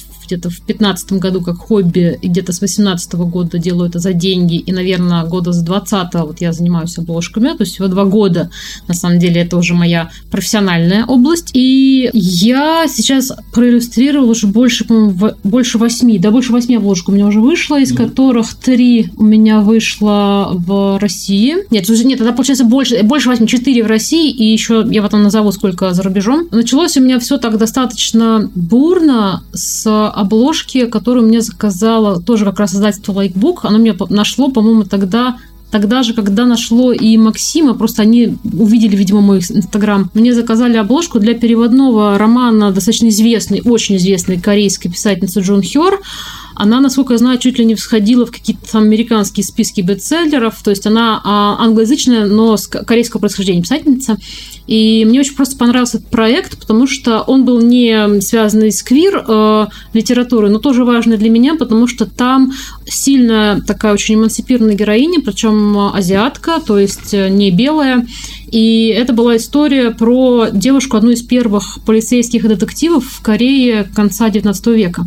Поэтому мне было просто очень интересно нарисовать что-то вот э, с такой... Причем это, это не любовный роман, там нет э, романтической линии, это исключительно вот про такое становление профессиональное девушки в таких непростых социальных как вы понимаете, я думаю, условиях, учитывая патриархальность Кореи того времени, да и сейчас. И меня это ужасно заинтересовало. Интересная героиня. Очень интересный был концепт обложки. Мне дали полную свободу действий. То есть мне всего лишь, ну, дали некий... То есть ТЗ было очень обтекаемым. Мне нужно было следовать лишь некоторому набору требований. Все остальное было подано на мой вкус. И вот эта обложка очень хорошо залетела. Залетела она настолько, что когда писательница выложила ее в своем инстаграме и в твиттере, ее фанаты из других стран стали стремиться купить эту книгу только ради обложки, несмотря на то, что она была на русском языке, то есть настолько им это понравилось. И вот после этого как-то резко ко мне начали приходить еще клиенты. После этой книги, на самом деле, только две книги были не ЛГБТ. Это тоже переводные книги Рене Адие, по-моему, «Кинжал» и второй, я, к сожалению, не помню, как называется. Уже много иллюстрирую, забываю. Это, это тоже такой ритейлинг сказки про Шахризаду. И для меня, опять-таки, я тоже согласился на этот проект, потому что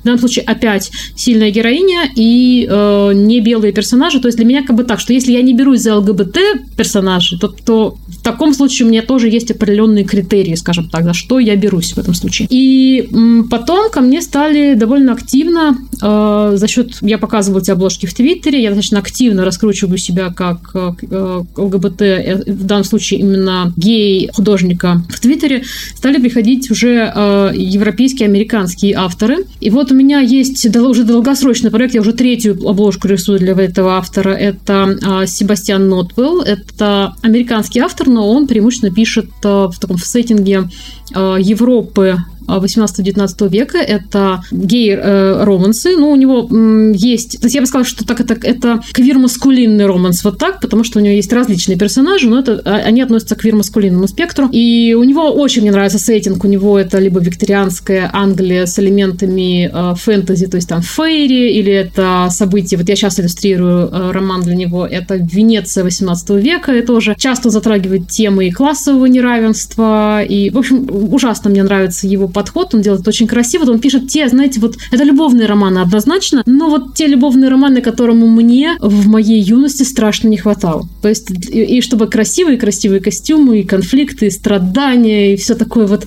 драматичное, просто прям очень мне нравится.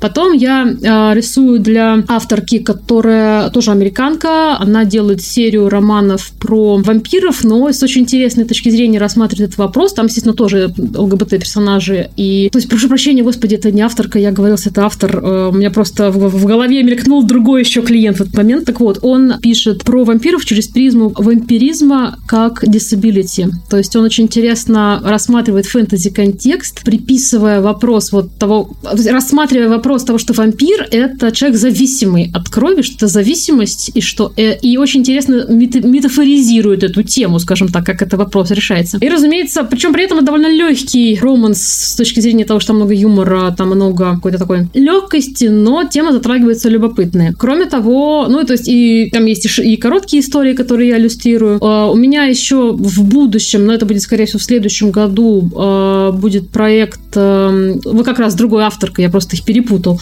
между собой, потому что много очень работаю. Там будет Dark Академия, и тоже, естественно, мужской романс. Так что, в принципе, мне это все дело очень интересно, и я работаю над сериями, потому что вот что вот предыдущего автора, это Дэйон Брин, который который про вампиров делает. То есть там большая серия, там будет порядка 9 романов, и мы, в принципе, уже заключили договор. Вот практически, что я иллюстрирую их все, то есть это на, на, на пару лет у меня работы. Вот. И то же самое с Себастьяном Нотвеллом, то есть я иллюстрирую все его работы. Так что вот пока это на данный момент выглядит так, но постепенно у меня еще пул э, клиентов значительно расширяется. Я еще де- занимаюсь дизайном персонажей. Для... И есть лист ожидания. Есть лист ожидания, да, потому что это работа кропотливая, потому что я не только рисую обложку, я разрабатываю внешний вид персонажа с нуля абсолютно, то есть э, делаю дополнительные материалы э, книгам, в том числе вот как раз мерч или то, что потом пойдет на рекламные материалы книг. Звучит интересно, с удовольствием после выпуска а, обменяюсь ссылками, ознакомлюсь с материалами в разрешенных и запрещенных социальных сетях единовременно. В своем телеграм-канале я вообще регулярно над тем пощу, я рассказываю и по процессе, то, что я могу, потому что, к сожалению,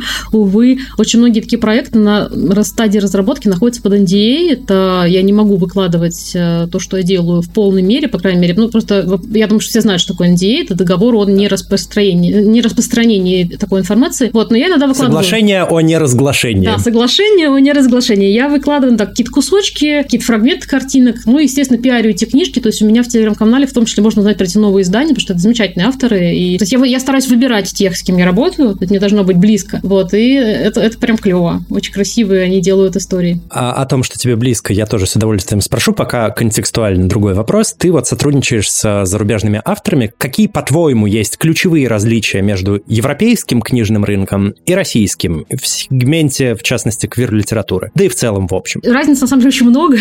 Но я, я, наверное, скажу о ключевых. Первый момент, с точки зрения бизнеса, конечно, цена, совершенно другие гонорары абсолютно. То есть это, они отличаются даже не на порядок. Вот. И это просто, в принципе, другие деньги. Второй момент – это то, что в 90% случаев авторы обращаются сильно заранее. То есть у них есть такой очень большой горизонт планирования. То есть не бывает такого, что к тебе приходят и говорят, у меня такое было с русскоязычными заказчиками, в том числе, например, у меня было такое и с книгами, которые я иллюстрировал, то, что хорошо бы сделать обложку через месяц. То есть это абсолютно нереально в случае э, западных авторов. У них очень совершенно иное представление о процессе работы. То есть если к тебе приходит автор, придет тебе минимум за полгода, спросит тебя, есть ли у тебя есть время, а когда у тебя есть время в твоем вейт-листе, вот, и, и это, это нормальная этика отношений. Кроме того, э, я бы еще сказал, что в целом, я так я вращаюсь в этой книжной среде, именно квир-книжной среде, там, конечно, гораздо больше солидарности. Я почти вообще там не вижу какой-то язвительно резкой критики в адрес друг друга. То есть бывает критика, связанная с какими-то спорными тейками в книгах друг друга,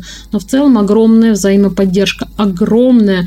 И я вижу, что очень часто как раз ко мне приходят другие квир-авторы, пополняется мой пул как художника э, клиентами за счет того, что, например, если ну, мой автор, с которым я работаю, выкладывает книгу и выкладывает Дает моей хорошую обложкой, рекомендацию. Ее постоянно рекламируют все остальные. То есть, если он выложил пост там, в Инстаграме, в Твиттере, в Тумблере, где угодно, вот и у меня вышла книжка, вот обложка, вот смотрите, все остальные авторы массово это репостят, ретвитят, говорят, смотрите, как здорово, давайте поддержим друг друга. И этот круговорот позитивной поддержки, неважно, читали они или не читали, он очень ощутим. И за счет этого, когда ты попадаешь в эту волну, а, она, конечно, раз поднимает тебя наверх за разы быстрее, потому что там вот эта солидарность, это очень важный ключевой фактор. Я правильно понимаю, что на контрасте в российском сегменте, ну, квир-литературы и в целом там около иллюстраторской э, тусовки э, намного более разобщено комьюнити? Ну, есть такое ощущение. Есть, скажем так, ощущение, что... То есть понятно, что есть люди, которые очень друг друга поддерживают, это тоже заметно, но нет ощущения такой вот солидарности потому что, например... Сплоченности в единый организм. Сплоченности в единый организм, то есть такого вот, что... Эм, то есть это, и она, и она ощущается как куда более узкая, скажем так, это прослойка людей, которые очень активно всячески друга поддерживают. Это буквально вот десяток имен, может быть, тогда как в западной среде это сотни, если не тысячи. И здесь еще, мне кажется, очень важный момент, что вот я обращала просто на это внимание, э, то, что меня тегают как иллюстратора обложек, в том числе обзорщики, которые вот выходят у моего автора книга, люди начинают делать обзор, на него и тегают меня как иллюстрацию. Всегда тегают, надо сказать. Просто железно. Не бывает такого, чтобы не отметили. И я читала эти обзоры. Обзоры делают очень разные люди. Они в целом максимально конструктивны. Очень мало язвительности, так вот, как мы это говорим, вот, как мы говорим, ну, критики, скажем так. И я почти гарантированно, наверное, не видел жесткой критики со стороны э, гетерообзорщиков. То есть э, в западной среде те, кто позиционирует себя открыто как цисгетера, не позволяют себе а, резких высказываний критических в адрес ЛГБТК авторов. То есть достаточно обтекаемо, если То есть, скорее на уровне, что ну вот меня зацепило, а меня вот как-то не очень зацепило, и максимум вот так. То есть, какая-то критика именно... Ну, то есть, откровенно гомофобных тейков там э, не предусмотрено? Вообще, не просто это, это... Я не видел этого ни разу. Вообще. Э, я думаю, что здесь э, мысль в том, что дело не в том, что откровенно гомофобных, их вообще, в принципе, мало, а в том, что если обзорщик позиционирует себя как цис-гетера, он не позволяет себе давать критический разбор квир-литературе. Потому что... В контексте, можно я уточню, в контексте, насколько это достоверно, а ведут ли себя так геи или мужчины или не ведут. Там, вот, вот в таких моментах, то есть цисгетеры не позволяют себе вот эту оценку. Потому что откуда бы им знать, как э, да, себя да, ведут да. Э, квир-люди. Да. Я еще хочу добавить коротенькие комментарии по поводу э, российского квир-сообщества, книжного квир-сообщества, что да, здесь есть поддержка, но эта поддержка такая. Квир-сообщество похоже на архипелаг. То есть вот люди живут на одном острове, они поддерживают друг друга, но воюют с соседним а на соседнем обществе поддерживают вот этих и вот этих, но воюют с третьими. То есть э, здесь постоянно происходит какая-то грызня. То есть вот этого единого организма и единого социума квирного – Пока я не вижу. Пока оно не... А есть перспективы для его образования? Они всегда есть. Вопрос во времени. Мне здесь хотелось бы вот а, еще один такой момент добавить, что, конечно же, а, если говорить о комментариях обычных читателей, то здесь очень бывает всякое. Естественно, в квир-сообществе литературном западном, понятное дело, что бывают и вот те же ТЕРФ, да, то есть с ними бывают какие-то конфликты, то есть мнения бывают, разумеется, всякие. Когда я говорю о том, что вот нет такой резкой язвительной критики именно с целью как-то вот обстебать нового квир-автора, да, этого нет среди обзорщиков, которые позиционируют себя, ну, как инфлюенсеры, то есть которые имеют значительную аудиторию, у которых есть какое-то влияние, скажем так. То есть даже если они говорят какие-то критические вещи, это всегда носит достаточно сдержанный характер. Ну, по крайней мере, большинство, скажем так. Это не тренд. То есть вот хайпить на том, чтобы э, сказать, а вот мне нет, а вот мне вот не понравилось, это, этой тенденции в целом нет. То есть э, критические отзывы, они, если есть, ну, например, я помню, как э, был, была достаточно серьезная критика книги, в, и она была опять-таки не про качество ее литературное, а про месседж, потому что там э, был персонаж, э, насколько я понимаю, который был цветным и был рабом, и он был достаточно в таких деструктивных отношениях с, со своим хозяином. И на эту тему было много дискуссий, именно насколько вообще, в принципе, допустимы, скажем так, такие вопросы, да, и было много критики, но опять-таки она не касалась в того, насколько хорошо это написано. То есть вот такие теки обсуждают, да, безусловно. То есть, скажем, такую книгу с таким сюжетом э, допустимо ли писать э, автору цветному и допустимо ли писать автору, принадлежащему к белым. И в целом, вот, например, а, в, с, была история и до сих пор муссируется очень активно, и надо сказать, что ну, уважающие себя, скажем так, книжные блогеры на тему высказываются однозначно, когда авторка книги, и вот я не знаю, мне кажется, а, может быть, это уже, я вот не помню, по-моему, может быть, автор или они, э, может быть, они, потому что мне кажется, что они говорили, что они не бинарные. Но вообще я очень боюсь за безгендерие здесь, надеюсь, что я не ошибусь, и что поправьте меня, пожалуйста. Я лучше скажу они, да, то есть а, автор и автор, они книги Хардстоппер, э, высказывались... Элис Осман. Да, Элис Осман высказывались очень критично и в каком-то смысле расистски в адрес э, авторов комикса, насколько я понимаю. Как же он назывался? Он тоже очень популярный, то ли про какие-то... Вот, про там, э, по-моему, трио из, по-моему, каких-то... Я не помню, там персонажи... Это очень популярный вышел комикс, такой э, визуальная новелла, где были, по-моему, трансгендерные персонажи, гомосексуальные персонажи, и авторы были азиатами или они есть, являются азиатами.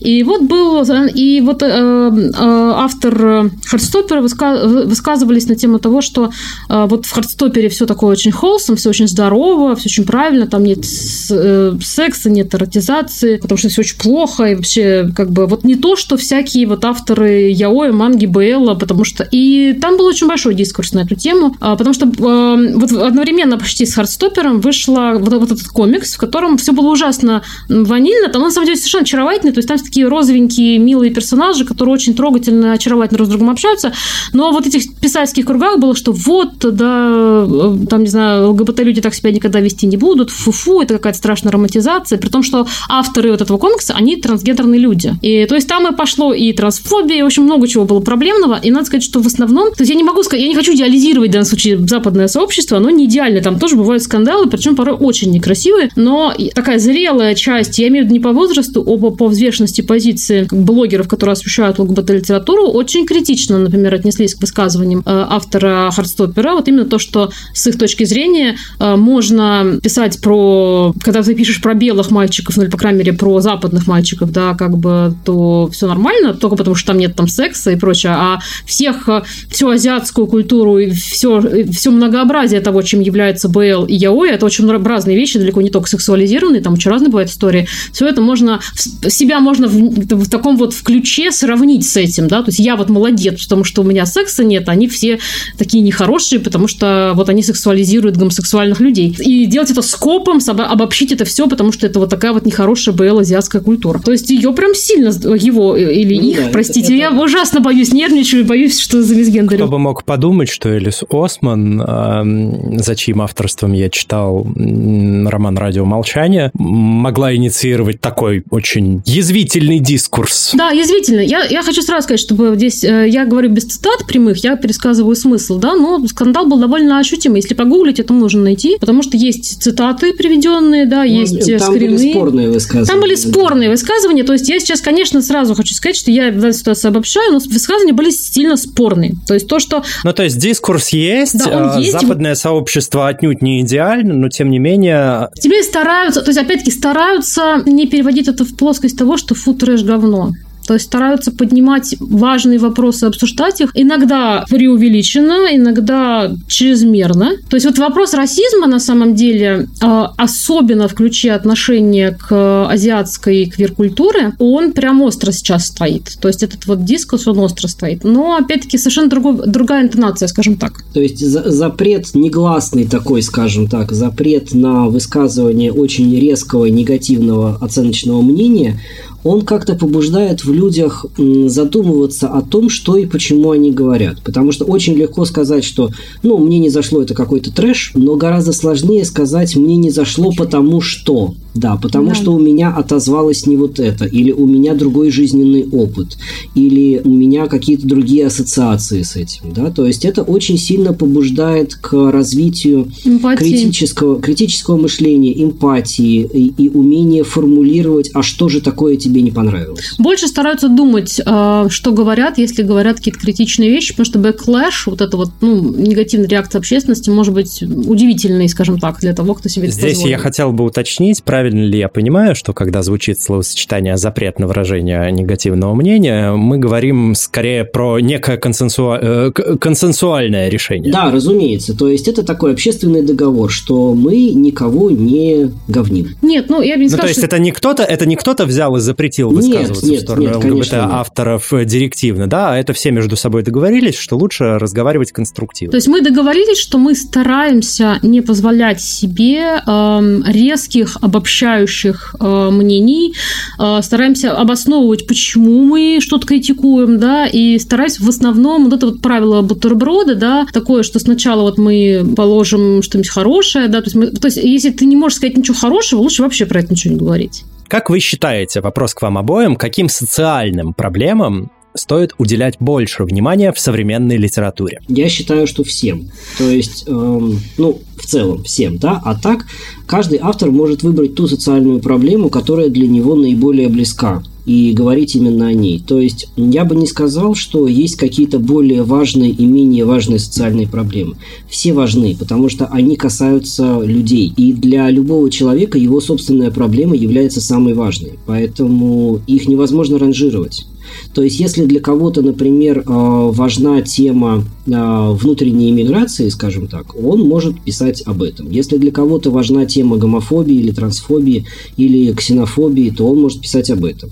А если для кого-то важна э, тема, скажем, детей-сирот, которые остаются в детдомах, он может писать об этом. То есть любая проблема значима, любая проблема важна, и говорить нужно обо всех. А если пойдем от обратного, если кого-то волнует тема несчастного, угнетенного белого цисгетерного мужчины? Пускай пишет об этом. Кто ж ему запретит это творчество? Другое дело, кому это будет интересно. Э, да, видимо, таким же угнетенным, белым, гетеросексуальным э, людям. Ну, пускай они сублимируют в литературу. Мне кажется, это было бы лучше, если бы они про эту тему писали в Твиттер. То есть это, по крайней мере, займет их на достаточное количество времени. Тоже логично. А Яна, ты что думаешь? Есть какие-то проблемы, которым следует уделять больше внимания в современной современной литературе, или ты согласен с э, Максом? Ну, мне кажется, что э, я точно не могу взять на себя ответственность, чтобы что-то отдельно выделить, потому что я согласен, наверное, с тем, что каждый здесь выбирает сам для себя ту поляну, которым будет возделывать. И в том числе я считаю, что это невозможно сделать, э, ну, как вот, вот как невозможно, с моей точки зрения, искренне писать... Полюбить от, всех людей. Полюбить всех людей, да, это как бы лучший способ возненавидеть человечество, это каждый день заставлять себя любить людей. То есть мне кажется, что невозможно насильственно заставить себя писать о том, э, что э, искренне тебя не волнует, или, или рисовать об этом, потому что все равно получится такой перформативный активизм, он все равно получится не в полной мере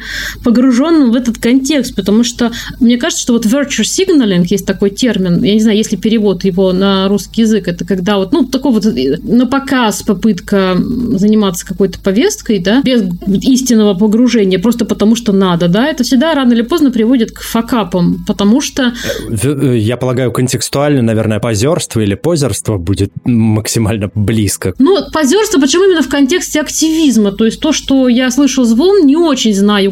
Дион, думаю, что важно на эту тему сказать, потому что все про это говорят, но я не очень понимаю, что там на самом деле происходит. И здесь, ну, процент, вероятность не просто поправок на ветер, а серьезных ошибок и полного непонимания, что, там, что на самом деле, о чем я говорю, очень велик. То есть мне кажется, что лучше фокусироваться на чем-то, что тебе в какой-то степени близко, и также, э, если тебя действительно волнует тема социальных проблем, к которым ты не относишься напрямую, но которые тебя правда беспокоят, всегда надо учитывать мнение тех, кого это напрямую касается. То есть не только от себя говорить, скорее, то есть мне кажется, лучшее, что могут сделать люди, которые хотят уделять внимание проблемам социальным каких-то других людей, к которым мы не относимся, то есть если у нас есть привилегии, да, вот у них нет этой привилегии, лучше, что можно сделать, это, это воспользоваться своей привилегией платформы, чтобы дать возможность высказаться им. Ян, вопрос к тебе, а, как к транс-человеку. Какой, по твоему мнению, должна быть адекватная репрезентация транс-людей? Знаешь ли ты хорошие примеры в литературе? Если знаешь, то какие? Ух, это такой сложный вопрос, потому что мне кажется, что ее очень-очень-очень мало. Я не возьмусь, опять-таки, на себя такой груз, как сказать, какая должна быть вообще чья-либо адекватная репрезентация, потому что, как я уже говорил, как всегда, вот мы скажем, что до такого не бывает, а потом найдем того, у кого еще даже еще, еще как бывает. На твой взгляд, ты позиционируешь себя как транс-человек, и, я думаю, имеешь определенную экспертность, в то, как минимум для того, чтобы э, излагать свое мнение, как должно это выглядеть адекватно. Я, наверное, могу сказать, как это, с моей точки зрения, точно не, не должно выглядеть. Так будет проще. Сказать, чего я точно не хотел бы там видеть. Однозначно не хотел бы там видеть гендерного эссенциализма, то есть того, что, например, от, э, грамота, э, э, репрезентация транс-человека зависит от его паса, от того, насколько он умудрился качественно вписаться в гетеронормативную э, конструкцию, скажем так, в эту коробку. Да? То есть из одной коробки... Небольшое уточнение для наших слушателей и слушательниц. Пас – это, насколько я помню, соответствие визуального облика внутреннему э, самоощущению. Да,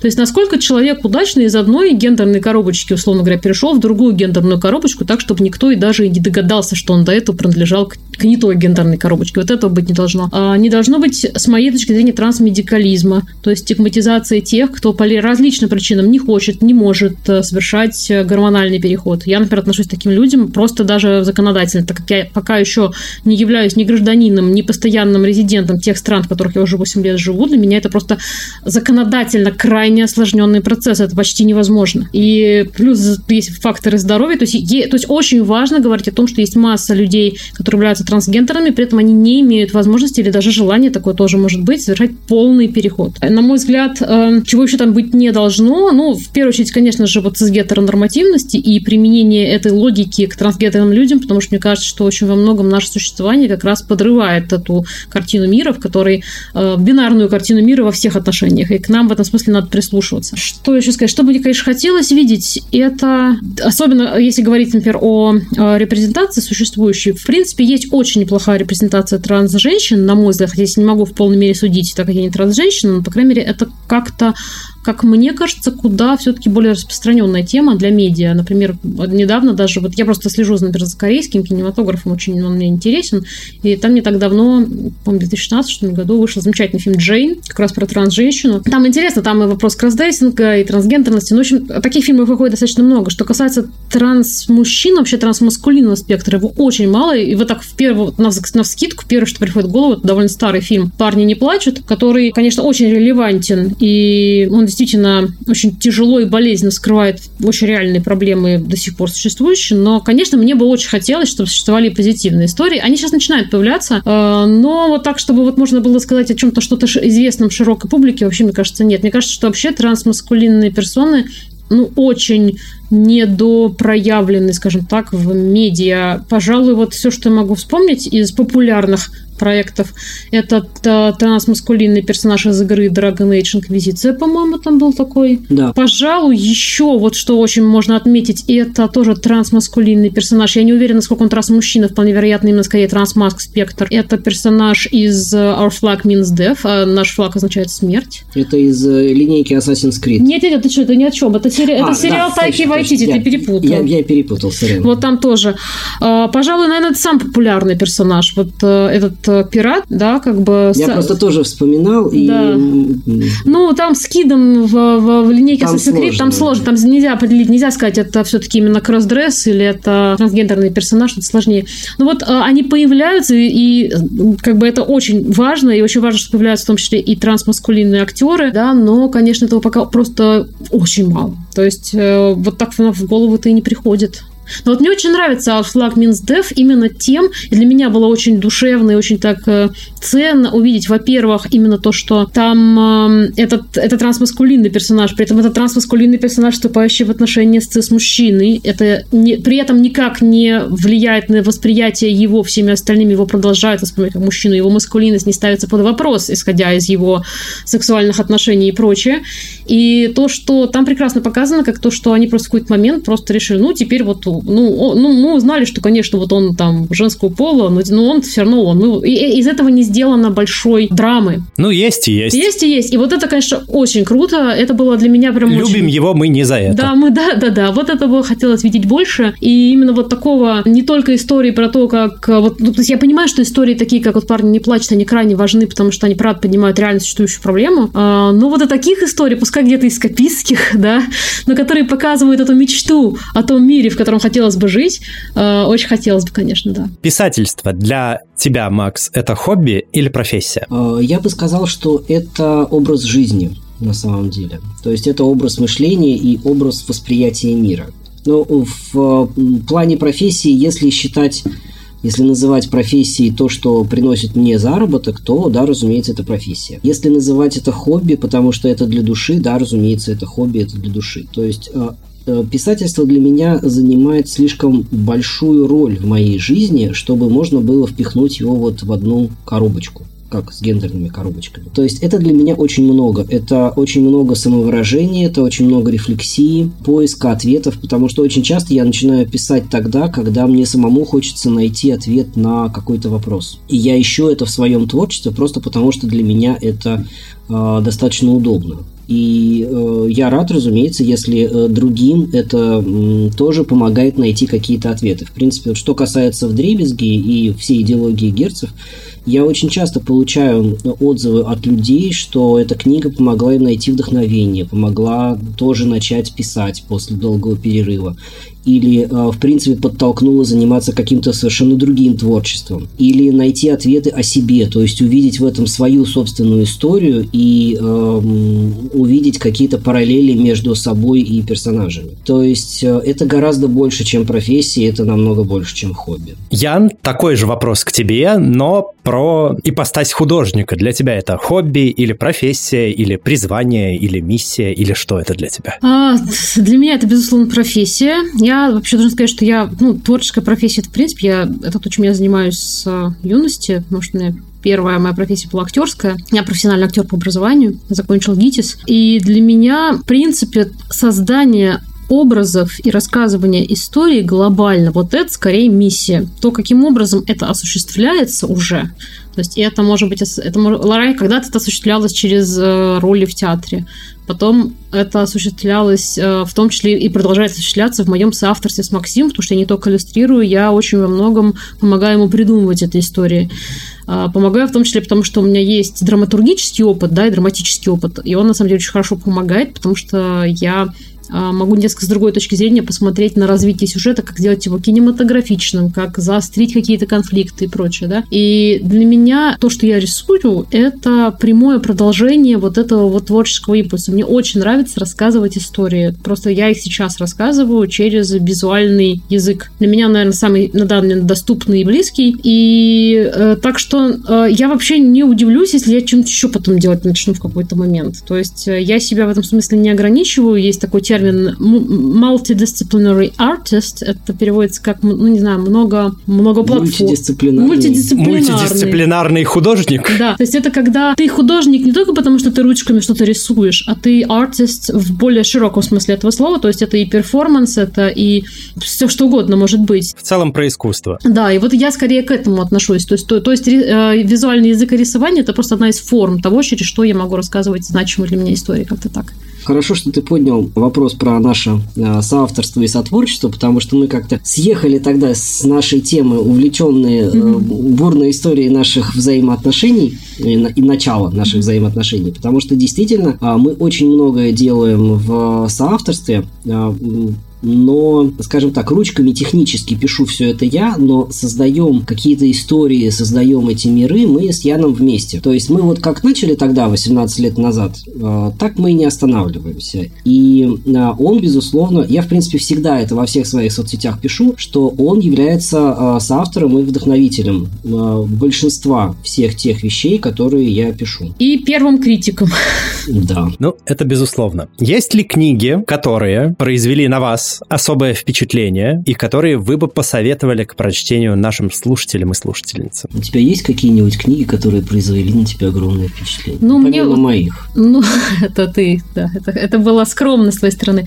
Но вот из последних, э, я честно скажу с горькой иронией, что я очень в последнее время мало читаю, потому что я очень много рисую, и мои глаза, к сожалению, расходуются либо на то, либо на другое, и тут как бы вот никак, потому что мой труд напрямую связан с тем, что я фокусируюсь. Но из того, что я читала, что мне просто очень понравилось, это не, это не квир-литература, хотя там очень легко усмотреть, скажем так. Э, назовем это нелюбимым мною термином броманс, э, потому что центральные отношения там между двумя мужчинами. И надо сказать, что это прекрасная, совершенно незаслуженно, абсолютно мало кем э, читанная и забытая фэнтези-книга. Это замечательная совершенно фэнтези плаща и шпаги с элементами магии. Просто, с моей точки зрения, это прекрасная книжка именно как образец очень интересного авантюрного фэнтези, который написано прекрасно. В центре там отношения между двумя мужчинами, они не сексуальны, но очень романтичны. Я извиняюсь, как называется книга? Сейчас скажу, сейчас скажу. Это просто была маленькая преамбула, маленькая рекламная, такая тизер. О чем это? Эта книга называется «Легенда о круге» Дугласа Хьюлика «Свой среди воров». И вторая часть там называется «Даст Бог памяти». В общем, если вы найдете первую книжку, вы найдете вторую по, по автору Дугл, Дуглас Хьюлик «Свой среди воров». И с моей точки зрения, это просто прекрасная фэнтези. Мне так понравилось. Я, я не мог оторваться оторваться. Я просто... А, вторая книга называется «Клятва на стали», тоже э, «Легенда о круге». Это две последовательные истории, то есть одна продолжает другую. Мне ужасно жаль, что есть шанс, что, конечно, третьей книги не будет, хотя она планировалась, потому что автор пока говорит, что он в депрессии, ему очень тяжело, и, в общем, не, факт, что мне напишут, но первые две. И надо сказать, что они заканчиваются достаточно логично, то есть, в принципе, спокойно можно читать как просто как диалогию, то есть не будет э, никакой проблемы, не будет ощущения повешенного топора в воздухе, она заканчивается вполне нормально. И, и это замечательная авантюрная фэнтези с очень с хорошим юмором, с очаровательным главным героем, с очень интересным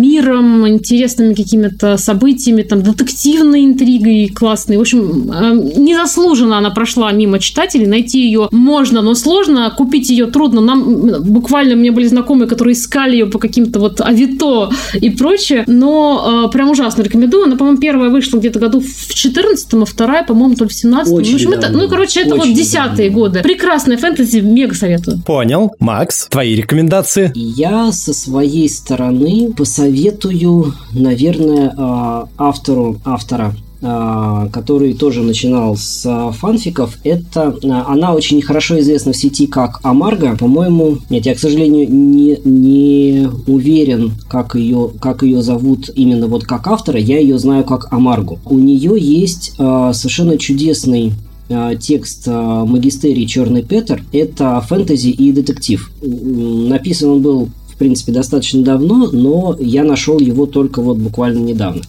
Это э, совершенно чудесная альтернативная история про Европу. Там есть фэнтези, там есть э, детективная линия, там есть совершенно удивительное э, мироустройство. Ну, то есть, по крайней мере, мне было очень приятно это читать. И она очень хорошо написана. То есть, я оценил не только то, э, как это сделано, но и, то, но и то, как это написано. Да? То есть, не только сюжет, но и сам язык. Это было совершенно замечательно, и я получил огромное удовольствие. Всем рекомендую пойти и найти. Я сейчас попробую найти, как ее зовут в писательской среде. Как еще раз книга называется? Магистерий Черный Петр. Я так понимаю, что Магистерий это название э, серии, а, а Черный Петр Анастасия это название... Воскресенская. Анастасия Воскресенская. Да, Анастасия Воскресенская. Она еще и художница замечательная. Вот, так что всем рекомендую, бегите и читайте. Насколько я знаю, у нее этот текст выложен на э, Authors Today, и он же выложен в Самлибе, то есть в на Си, если кто-то знает, что такое Си, на сайте сам издат. Вот. Он там лежит совершенно свободно, можно пойти почитать. И отлайкать просто автора, написать ему кучу хвалебных комментариев, потому что текст того стоит. Берем на заметку,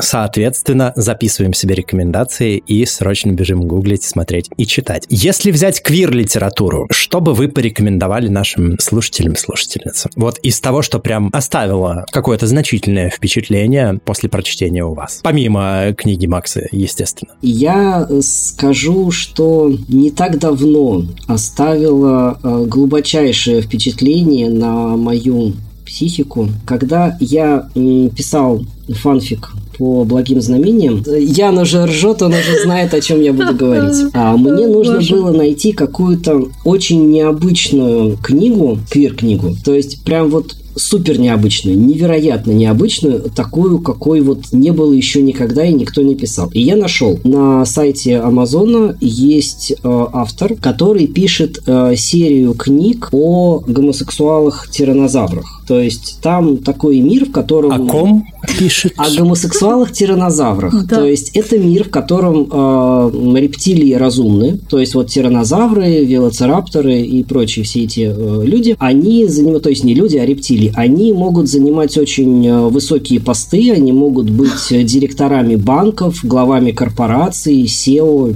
чего-нибудь. И они гомосексуальны, не все, разумеется, да, но некоторые из них. И когда они влюбляются в человека, они, значит, всячески этого человека склоняют к отношению с собой, и люди периодически вступают в эти отношения к обоюдному удовольствию.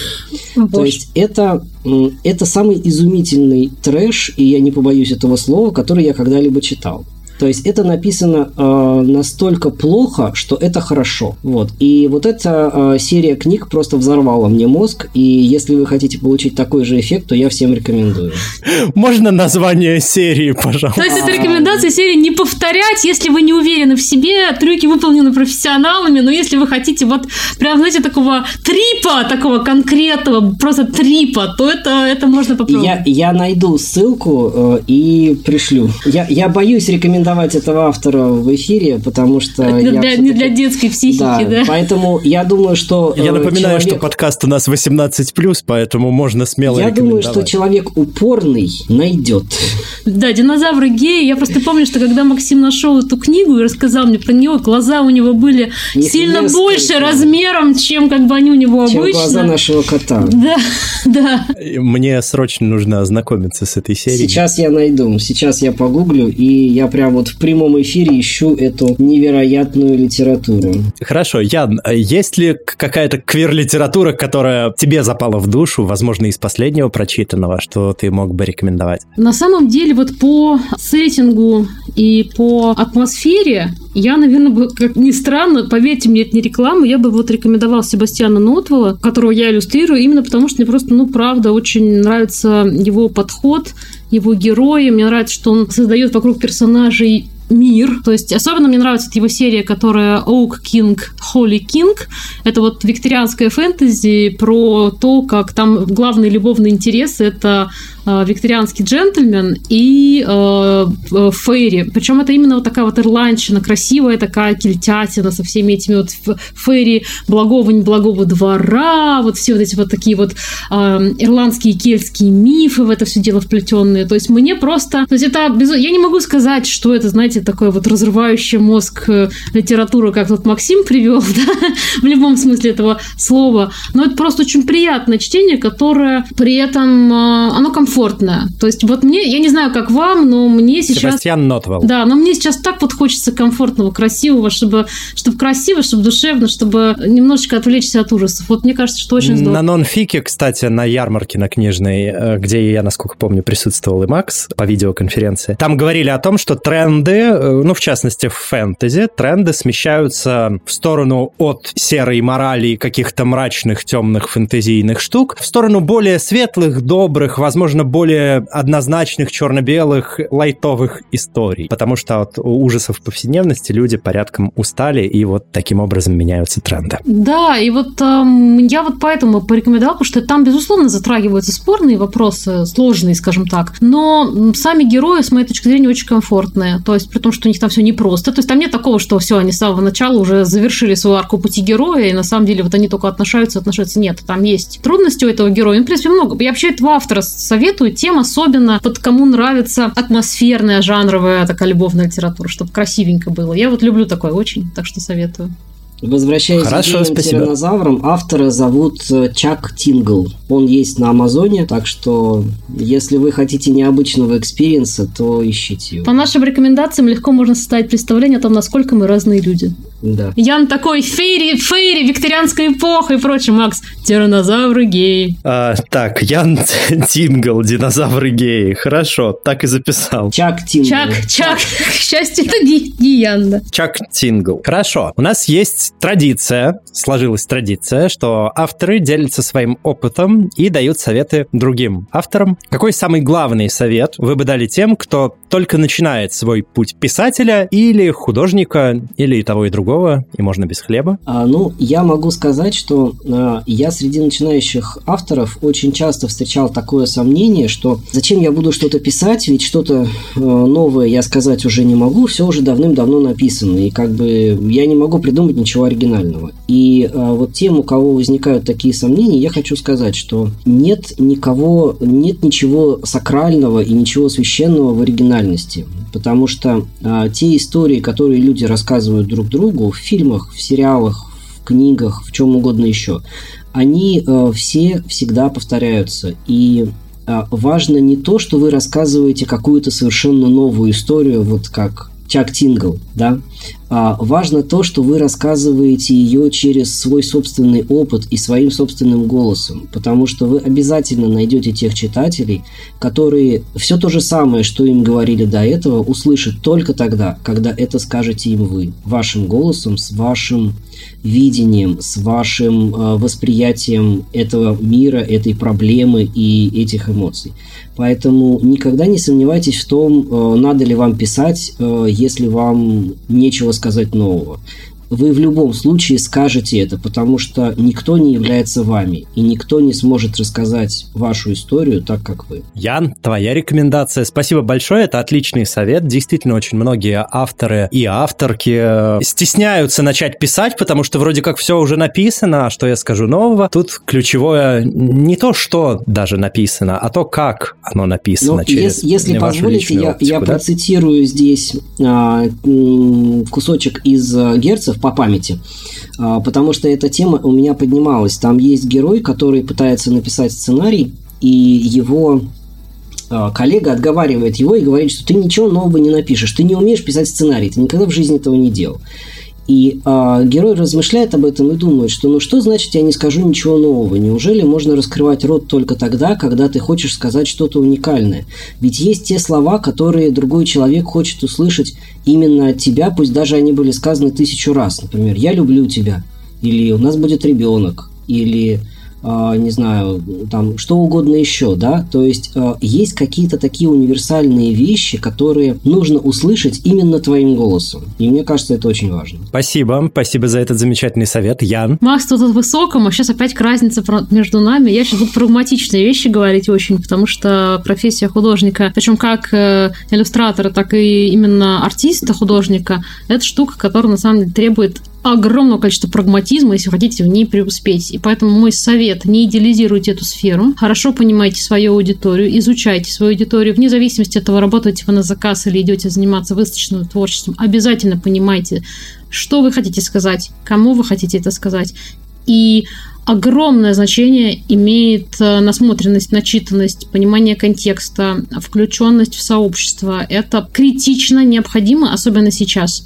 Потому что очень важно говорить не на мертвом языке, потому что есть очень много аспектов, которые абсолютно не актуальны, хотя и могут учить в художественной школе, а на языке современном. Поэтому быть включенным в культурный контекст, смотреть кино, анализировать визуальную составляющую этого кино, использовать референсы. Заклинаю, используйте референсы, не бойтесь этого, да не думайте, что вам нужно рисовать из головы. И, конечно же, если вы хотите именно профессионально заниматься рисованием, очень важно э, развивать в себе не только творческую составляющую, которая, безусловно, чрезвычайно важна, но и надо помнить о том, что вы бизнесмен или бизнесвумен. И поэтому нужно оценить свой труд, э, не рисовать бесплатно, не рисовать ради, э, как там говорят, э, я, я вас запущу, вас увидит моя аудитория, да, как бы for engagement, как говорят по-английски. И, конечно же, изуч... то есть, потому что то, как учиться рисовать и как искать там свой стиль и прочее, про это многие говорят. А вот как продвигать, продвигать это, да. как продавать, как ставить, как, какую ставить цену, как работать с аудиторией. Потому что я вам честно скажу, как обложить художник, эм, ну, это, это работает везде, это работает во всех областях. Знание своей ниши, знание своей аудитории, знание их эстетических, эстетического кода, э, того, как визуально это отражается, понимание, что люди хотят, очень важно. И последняя в этой моей тираде фраза всегда очень важно знать разницу между самовыражением и самореализацией. Самовыражение – то, что вы делаете для себя, делать тоже важно. Самореализация – это то, что вы делаете с учетом других, тех, кто будут это потреблять. И э, важно, когда вы хотите быть востребованным художником, чтобы самовыражение и самореализация в идеале были в балансе. Потому что если вы будете заниматься только самовыражением, есть риск, что как бы это будет интересно только вам. Если будете заниматься только самореализацией, вы, выго... самореализацией, вы выгорите. Поэтому этот баланс искать важнее, чем а, научиться академическому построению рисования. Понял, спасибо. А я напоминаю, что ваша активность помогает продвижению подкаста. Вы можете поставить 5 звезд, сердечко, палец вверх, добавить подкаст в избранное, подписаться или оставить комментарий в любом удобном для вас порядке на той платформе, где вы нас слушаете. Спасибо. А сегодня в гостях нашего подкаста были замечательные Макс и Ян Фальки, с которыми мы подробно обсудили множество разных тем. Большое вам спасибо. Можете попрощаться со, э, с нашими слушателями и слушательницами, сказать э, последние несколько слов в завершении этого выпуска. Ну, я надеюсь, что слушать это было интересно, и хочу всем пожелать э, удачи в жизни, наверное, потому что она очень многое определяет. А я хочу тоже сказать вам спасибо, что вы нас слушали. Сразу хочу извиниться за то, что я иногда оговариваюсь и могу говорить очень уверенно. И хочу всех пригласить подписываться на телеграм-каналы Максима. Это «Всрата сестра таланта» и на мой телеграм-канал Ян и его гейские мужики, потому что если вы хотите и текстов, и красивых картинок, и интересную информацию, то проще у найти их именно и там. Да, у нас есть у нас есть то и другое. Восхитительно. Как говорится, все, что нужно, недалеко друг от друга. А с вами был подкаст «Громче», литературный квир-журнал «Вслух», организовавший это а, аудиоприложение к самому себе, и я, ведущий этого подкаста, Лео Велес. Всем спасибо, всем чпоки, услышимся.